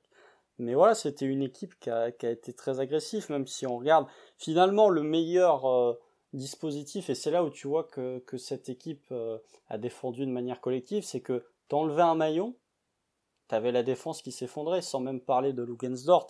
Enfin, Lugensdort, ça s'est très bien vu, parce que quand il était absent, en plus, c'est le moment où KC joue Atlanta, c'est le moment où KC joue Golden State, donc des équipes qui, offensivement, sont capables de prendre feu euh, sur n'importe quelle soirée. Mais tu enlèves même les matchs où Shea Gidius Alexander était absent, la défense était pas bonne. T'en manges 133 contre les Hornets quand il est absent. Euh, j'ai le souvenir d'un match contre Sacramento, enfin les deux matchs contre Sacramento, défensivement c'était très compliqué, post All-Star Break, parce que chez Gideus Alexander était un peu dans le rôle que euh, pouvait avoir Paul George lorsque André Robertson était présent, c'est-à-dire les trois premiers mois de Paul George au KC, d'être pas forcément celui qui va défendre le point of attack, mais celui qui va couper les lignes de passe, qui va faire des interceptions. Et, vraiment, c'est le point qui est très intéressant d'avoir, enfin c'est le point qui rend la défense de Lugensdorf très intéressant, c'est que tu peux mettre Lugensdorf sur quasiment tous les ailiers de la ligue, en tout cas sur le point of attack, et avoir un chez Alexander qui avec ses longs bras va, être capable de couper les lignes de passe. Ça, c'est un schéma défensif intéressant. Mais encore une fois, tu n'as pas les, individualités pour, et dès que tu as enlevé une individualité, tu as, tout le, tout le, toute la chaîne qui s'est euh, pas effondrée, mais qui a quand même euh, franchement vacillé. Je, ne sais pas si on en parlait, mais j'ai pensé à un autre point sur la défense, c'est la zone. C'est quelque chose qu'on a beaucoup plus utilisé cette année que les années auparavant, qu'on a utilisé de manière euh, pas, pas parce qu'on n'arrivait pas à défendre, mais de manière comme un plus, parce qu'on on avait des problèmes contre certaines attaques et pour les faire chier, concrètement en face, les forcer à prendre des tirs qu'ils ne voulaient pas forcément, ou stopper un petit peu leur façon de jouer. On a vu beaucoup plus de zones cette année, avec euh, des choses intéressantes, parce que souvent, le joueur du milieu, euh, sur la plutôt 3-2 qui était proposé, euh, était un joueur assez grand. Alors pour coup, c'était pas forcément fait quand Dort était là, mais tu vois, on a eu tendance à mettre quand il était là en début de saison un Darius Baisley au milieu. Au moment c'était Lindy Waters par exemple, ça a pu être du Aaron Wiggins aussi au milieu. Donc plutôt un joueur athlétique et plutôt euh, cacher les autres sur les côtés qui était un peu moins efficace. Et de défendre en zone pour cette équipe-là, je pense que ça peut être aussi une alternative euh, ben, pour limiter. Parce que t'es tellement solidaire et tu, tu t'es tellement limité sous le cercle et que tu provoques tellement de passages en force que ça peut être intéressant de jouer en zone. Parce que t'es déjà en place, t'as moins de mouvements, t'as moins de déplacés pour aider, euh, t'as plus de communication qui je pense est quelque chose qui est plutôt bien réalisé ok si ça la communication. Quand tu vois les rotations défensives je me dis que ça marche plutôt bien. Euh, donc ça peut être une pseudo arme dans le futur parce qu'on sait que ça marche un temps ça peut permettre de te remettre dans un match ça peut t'aider sur certaines situations mais la zone sera jamais une fin en soi NBA, je pense, défensivement. Mais c'était intéressant de voir qu'on a essayé de l'utiliser sporadiquement euh, face à certaines situations, euh, pour essayer de changer quelque chose, avec certaines, certains line-up aussi, surtout. Euh, donc ça, c'était intéressant. Après, c'est une impression qu'au global, je pense qu'il se limite pas qu'au Thunder, c'est que ça a joué beaucoup de zones cette année. C'est vrai. Plus que les mm. autres années. C'est vrai. Mm. Et là encore, le hit était précurseur dans le fait de, jouer de la zone. Euh, les Blazers en début de saison ont joué de la zone et là pour le coup quand les gars ont compris comment attaquer la zone de Portland bah, ça s'est tout de suite écroulé défensivement c'était Portland il y avait Nodi euh, et voilà c'était la zone oui c'est sur séquence, mais ce ne sera jamais une option viable euh, euh, sur tout un match ou sur toute une série de playoffs par exemple ou sur euh, c'est vraiment sur de courtes séquences mais le Thunder a été a su attaquer intelligemment. Et encore une fois il faut faire aussi le, la différence entre les les types de zones. En tout cas que ce soit de la zone 2-3 que ce soit de la zone 3-2 voilà ça, ça, dépendait des cas de figure. T'as pas de, quand on dit défendre en zone il n'y a pas juste une zone D'ailleurs, contre, contre, nous, ça faisait beaucoup de zones, mais avec un, un, box-out, un, match-up favorable sur Shea. Enfin, tu voyais que, que j'ai perdu le mot. Mais euh, tu voyais que Shea était pris et que tout le monde était en zone derrière, en fait. C'était pas de la zone, euh, tous les pieds dans le béton euh, en 3-2, quoi. C'était vraiment, il y avait un gars sur Shea et tout le monde derrière. Alors, nous, on est capable de faire ces choses-là aussi, je pense. Et ça peut être des armes, notamment quand Chet sera sous cercle pour protéger encore plus facilement les pieds dans le béton, etc. Ça pourrait être intéressant. Puis même ce qu'on a vu défensivement, euh, déjà la zone, mais aussi l'ultra small ball. On a, on a parlé euh, euh, de, de, Kenrich en 5, etc. Là aussi, ça reste de l'adaptation et pas une, une, solution long terme pour avoir une défense élite. Il nous, il nous faudra, c'est pour ça aussi que je suis très impatient de voir, de voir Chet dans cette équipe. Il nous faut un protecteur de cercle élite. Et cette année, ce qu'on a pu faire, c'est des adaptations, mais ça reste, ça reste limité. tu peux, tu peux pas devenir une défense élite. Tu peux être une défense correcte, tu peux faire chier des équipes sur un match, mais, euh, mais pour construire une top défense, tu as besoin de ce, de ce protecteur de cercle. Ce sera que des options dans le futur, ça sera pas une ça. la fin, effectivement. Ah, disons que tu as, fait du bricolage, mais euh, le bricolage ne marchera pas à terme, ça peut pas être une option viable. Après, il y a aussi un point euh, qu'on n'a pas trop souligné, c'est que OKC a pas trop utilisé le switch cette saison, j'ai l'impression. Pas, avec le pivot en tout cas. Entre bah les joueurs, oui, bah, mais pas du tout avec le pivot. quand le pivot c'était Jane Williams, euh, on n'a pas les stats, mais je pense qu'il doit être à 99,999% de drop. Donc euh, ça c'est un point. Euh, faut voir avec Chettle aussi, puisque est-ce que Chettle va drop Il a plutôt tendance à le faire quand on regardait ce qu'il faisait à Gonzaga. Il va être capable, je pense, de switcher. Il va pas faire que du drop, mais le Switch qui redevient à la mode, j'ai l'impression, quand on voit ces playoffs qui étaient un peu délaissés ces dernières années, et là tu retombes quasiment que sur de la défense en Switch, euh, je trouve ça... Euh, on va voir comment ça se passe, mais en Switch, il faut voir, euh, quand tu fais un Switch où c'est, tu passes de Lugensort à chez Alexander, c'est pas un cadeau, mais un gars comme, comme Guidi ou Joe, si tu passes sur de l'Ultra Switch, peuvent être ciblés. C'est ça, c'était du Switch très sélectif, déjà entre les joueurs, forcément, et en fait, t'as avec un joueur comme Dort qui est tellement fort pour passer à travers les écrans porteurs je pense que tu essaies de le laisser au maximum sur le joueur et, je pense qu'il annihile complètement euh, euh, cette notion de switch parce que les équipes vont le rechercher. Enfin, on va prendre l'exemple flagrant, tu as un Doncic ou un Trae Young, il va prendre un écran pour essayer de se débarrasser de Dort. Si tu arrives à le laisser sur le joueur là, je pense que tu as plus gagné que si tu switches avec n'importe qui concrètement.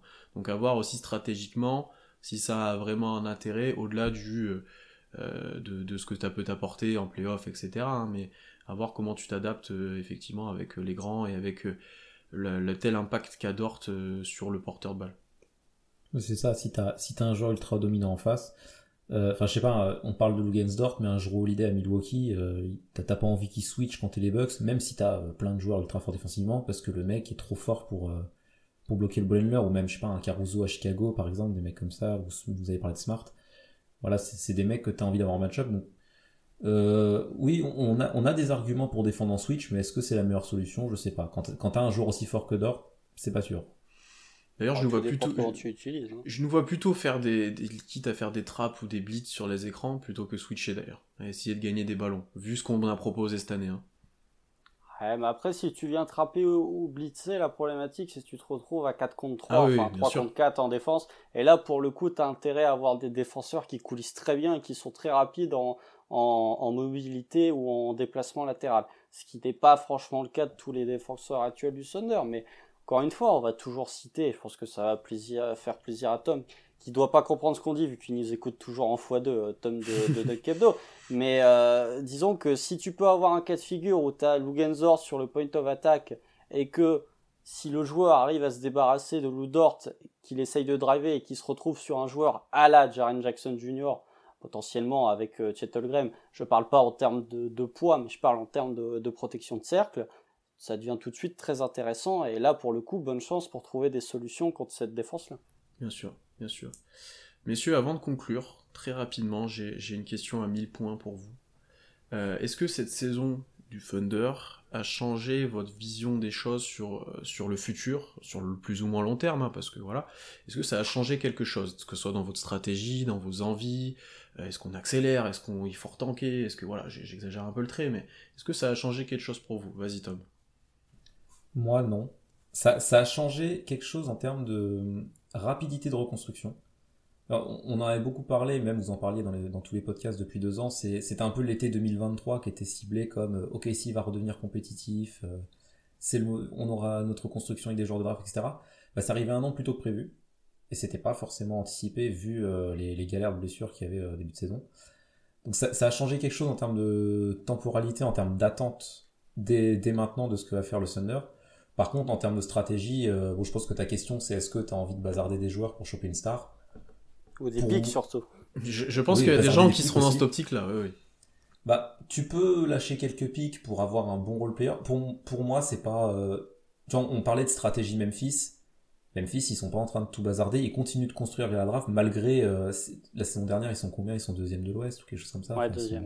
Ils sont, ils sont, très hauts. Ils, vont peut-être le faire pour le coup cet été. Ils ont déjà essayé de le faire à la deadline pour Michael Bridges, mais euh, il leur manque cet ailier pour le coup. C'est ça. Là, tu vois, ça parle de Dylan Brooks. Mais pour le coup, on a, le fait de l'envisager un an plus tard, ça leur a permis, par exemple, d'avoir Jaren Jackson Jr. qui prend encore plus d'ampleur, d'avoir euh, Desmond Bain qui a, qui a, clairement progressé cette année, qui était surtout très fort en début de saison, mais voilà, qui a, pu développer ses qualités, de, pouvoir développer des mecs et d'avoir de plus en plus de certitude sur ton roster. Donc pour moi, faut, faut pas se précipiter et continuer de développer le groupe que tu as. Tu peux faire un ou deux ajustements, mais pas forcément, euh, pas forcément lâcher le gros trade maintenant, parce que je suis pas persuadé qu'en lâchant euh, un giga trade maintenant, on soit contender, parce qu'on manquerait peut-être de supporting cast par exemple.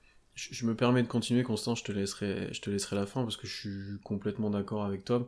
Je pense que certes, ça accélère peut-être nous la vision qu'on avait ou moi que j'avais euh, sur ton ta compétitivité. J'attendais à ce qu'on fasse une saison comme ça, peut-être l'année prochaine, exactement comme, comme Tom a dit, euh, notamment avec la blessure de Chet qui pouvait encore plus te ralentir cette saison.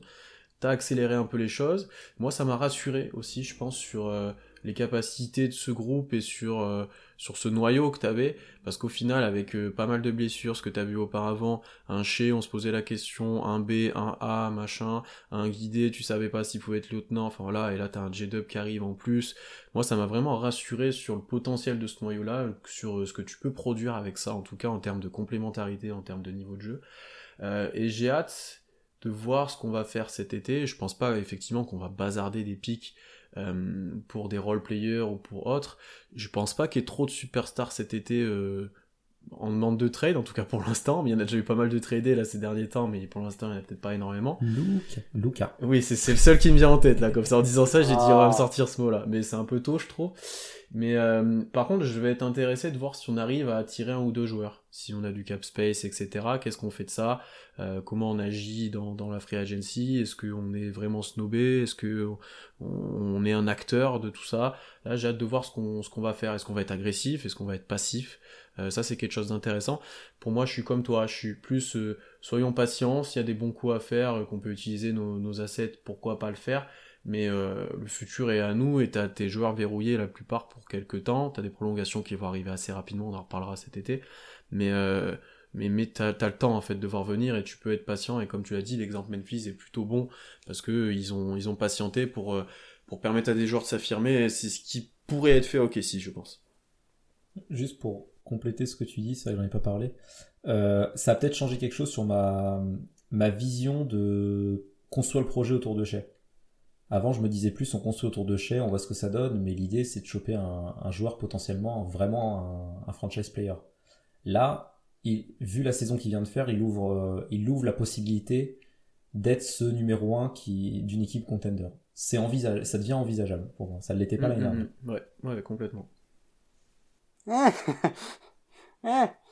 Euh, ça, c'est un autre débat. Ça, je suis, je suis moins affirmatif que vous sur la capacité de chez Gideus Alexander à être euh, ce joueur 1A parce que euh, il y a des limitations au niveau du jump shot qui me font dire que, hum, sans même parler du 3 points, s'il pouvait déjà être un peu plus agressif ou être un peu plus important sur le mid-range, parce que là, je trouve que le match face aux Wolves a quand même montré pas mal de limites, et même la première mi-temps face aux, Pels, mais voilà, ça c'est ça c'est Plus la première face aux Pels que face aux Wolves où il met rien globalement, mais. Bah, il y a beaucoup de in and out, mais de la manière dont il est défendu. Euh, après, c'était des problèmes de construction de, roster aussi, mais euh, la première mi-temps face aux Pels, je me dis ah. Mais bref, euh, non moi je suis pas catégorique là-dessus. C'est, le genre de perf qui arrive à des stars aussi, tu vois. Kevin Durant l'année dernière en playoff, euh, il se fait taper, tu vois. Oui, bien sûr. alors que c'est Kevin Durant.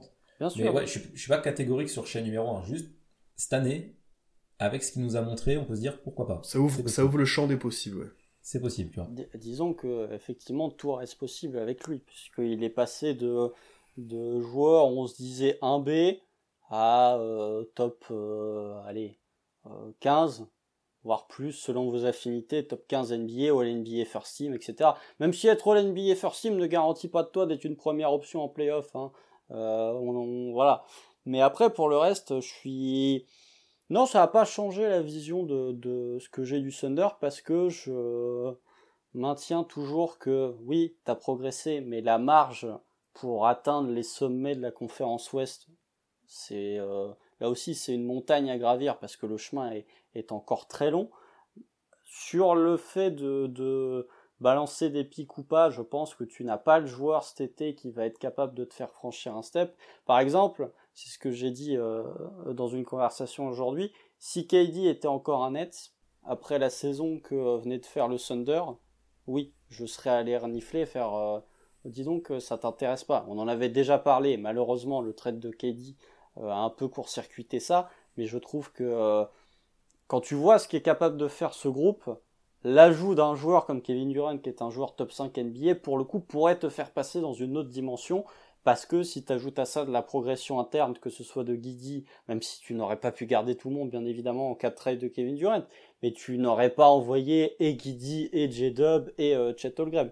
Mais euh, l'association euh, aurait quand même été euh, très satisfaisante. Après, voilà, le, là, le cas de figure, c'est, enfin, le, le meilleur joueur potentiellement qui va être euh, euh, disponible cet été, c'est Pascal Siakam. Pascal Siakam qui c'est d'ailleurs assez ironique de voir que les Raptors vont se lancer dans une reconstruction. Euh, mais voilà, c'est Pascal Siakam. Pascal Siakam qui, si on raisonne en termes de fit, ferait quand même beaucoup de sens dans cette équipe du Thunder. Ce serait un vrai poste 4 avec des capacités de playmaking, avec des capacités de scoring, etc., etc. Ça fait pas franchir un palier à Thunder donc voilà, je me dis, ça sert pas à grand chose de tenter un, un home run, pour prendre une métaphore euh, euh, baseball, de, de, tenter un home run sur un joueur qui va pas te faire franchir ce palier. Faut pas faire une Atlanta, euh, mais faut pas non plus de l'autre côté faire une Celtics euh, qui ont quand même eu pas mal de chance puisqu'ils ont drafté Jason Tatum et Jalen Brown, donc ça les aide bien, mais qui ont quand même été euh, trop souvent passifs. Voilà, quand je regarde par exemple l'effectif des Nets, c'est un peu se lancer dans le podcast stratégie de l'intersaison, mais quand je vois que potentiellement un Royce O'Neal ou un Dorian Finney-Smith euh, peuvent être disponibles pour un ou deux firsts. Quand je vois que le Thunder en a 15, je me dis, bah, avoir un, un Royce O'Neal en sortie de banc euh, qui tourne à 38% à 3 points, qui est capable d'être un playmaker, je trouve ça intéressant et pour le coup, c'est des petits ajouts qui potentiellement vont pas te rendre contender, mais qui peuvent faire que euh, l'an prochain tu te retrouves dans le top 7 ou dans le top 6 de la conférence Ouest. Voilà, moi je, je un peu comme ça prestige, je ferme aucune porte, mais je me dis que tu peux quand même avoir quelques, quelques euh, ajouts durant l'été qui peuvent te faire franchir un step, pas le step, mais qui peuvent te faire franchir un step. Et après, sur la construction du roster un peu plus à long terme, euh, non, il manque, pour moi, il manque toujours euh, cet ailier dominant, parce que vraiment, je maintiens que la NBA est un jeu d'ailier dominant. Tant que tu n'auras pas cet ailier dominant, pour moi, tu ne pourras pas rivaliser avec les, meilleures équipes. Et aussi, il faut penser, il faut regarder ce qui se fait autour, puisque si tu veux être champion NBA ou si tu veux aller loin dans la conférence euh, Ouest, faut battre des équipes. Et quand je vois des équipes comme Memphis, quand je vois des équipes comme euh, les Pels par exemple, je me dis on n'a pas encore les joueurs qui sont euh, capables de stopper les points forts de ces équipes-là. Ils ont battu les Pels, on peut les rebattre. Hein. Oui, mais il n'y avait, avait, pas Zion, il n'y avait pas Zion. Et, même les Pels, quand tu prends la match-up, enfin les Grizzlies, pardon, quand tu prends la match-up, c'est une match-up qui est tout sauf évidente pour le Thunder. Mm, mm. non, c'est sûr, c'est sûr. Bon, voilà messieurs, on a été assez long, assez complet sur, euh, sur, cette saison. On a essayé de prendre un, angle un petit peu différent d'habitude. Merci à tous les deux. En tout cas, c'était très intéressant de voir que pour une fois, on n'était pas forcément d'accord sur tout. En plus, on l'a dit avec Constance, ça, arrive des fois. Ça arrive des fois. Donc n'hésitez pas à nous suivre partout, toutes les plateformes d'écoute, YouTube, euh, Instagram, Twitter, bien entendu.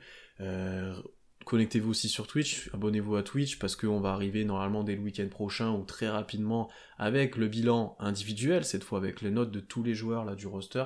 Euh, donc là, ça va être beaucoup plus focus et ça va être très intéressant de donner votre avis à vous aussi.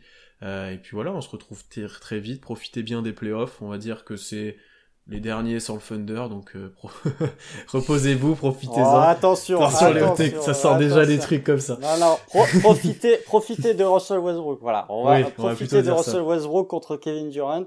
Alors, on va pas trop parler de, de, de Thunder playoff euh, l'an prochain. non, c'est serait capable de nous de nous donner la game. Ça. Je, je m'emballe, je m'emballe. Effectivement, t'as raison. Et puis voilà, bon, bon playoff NBA à tous quand même, et on se retrouve très vite. Salut. Salut. Salut.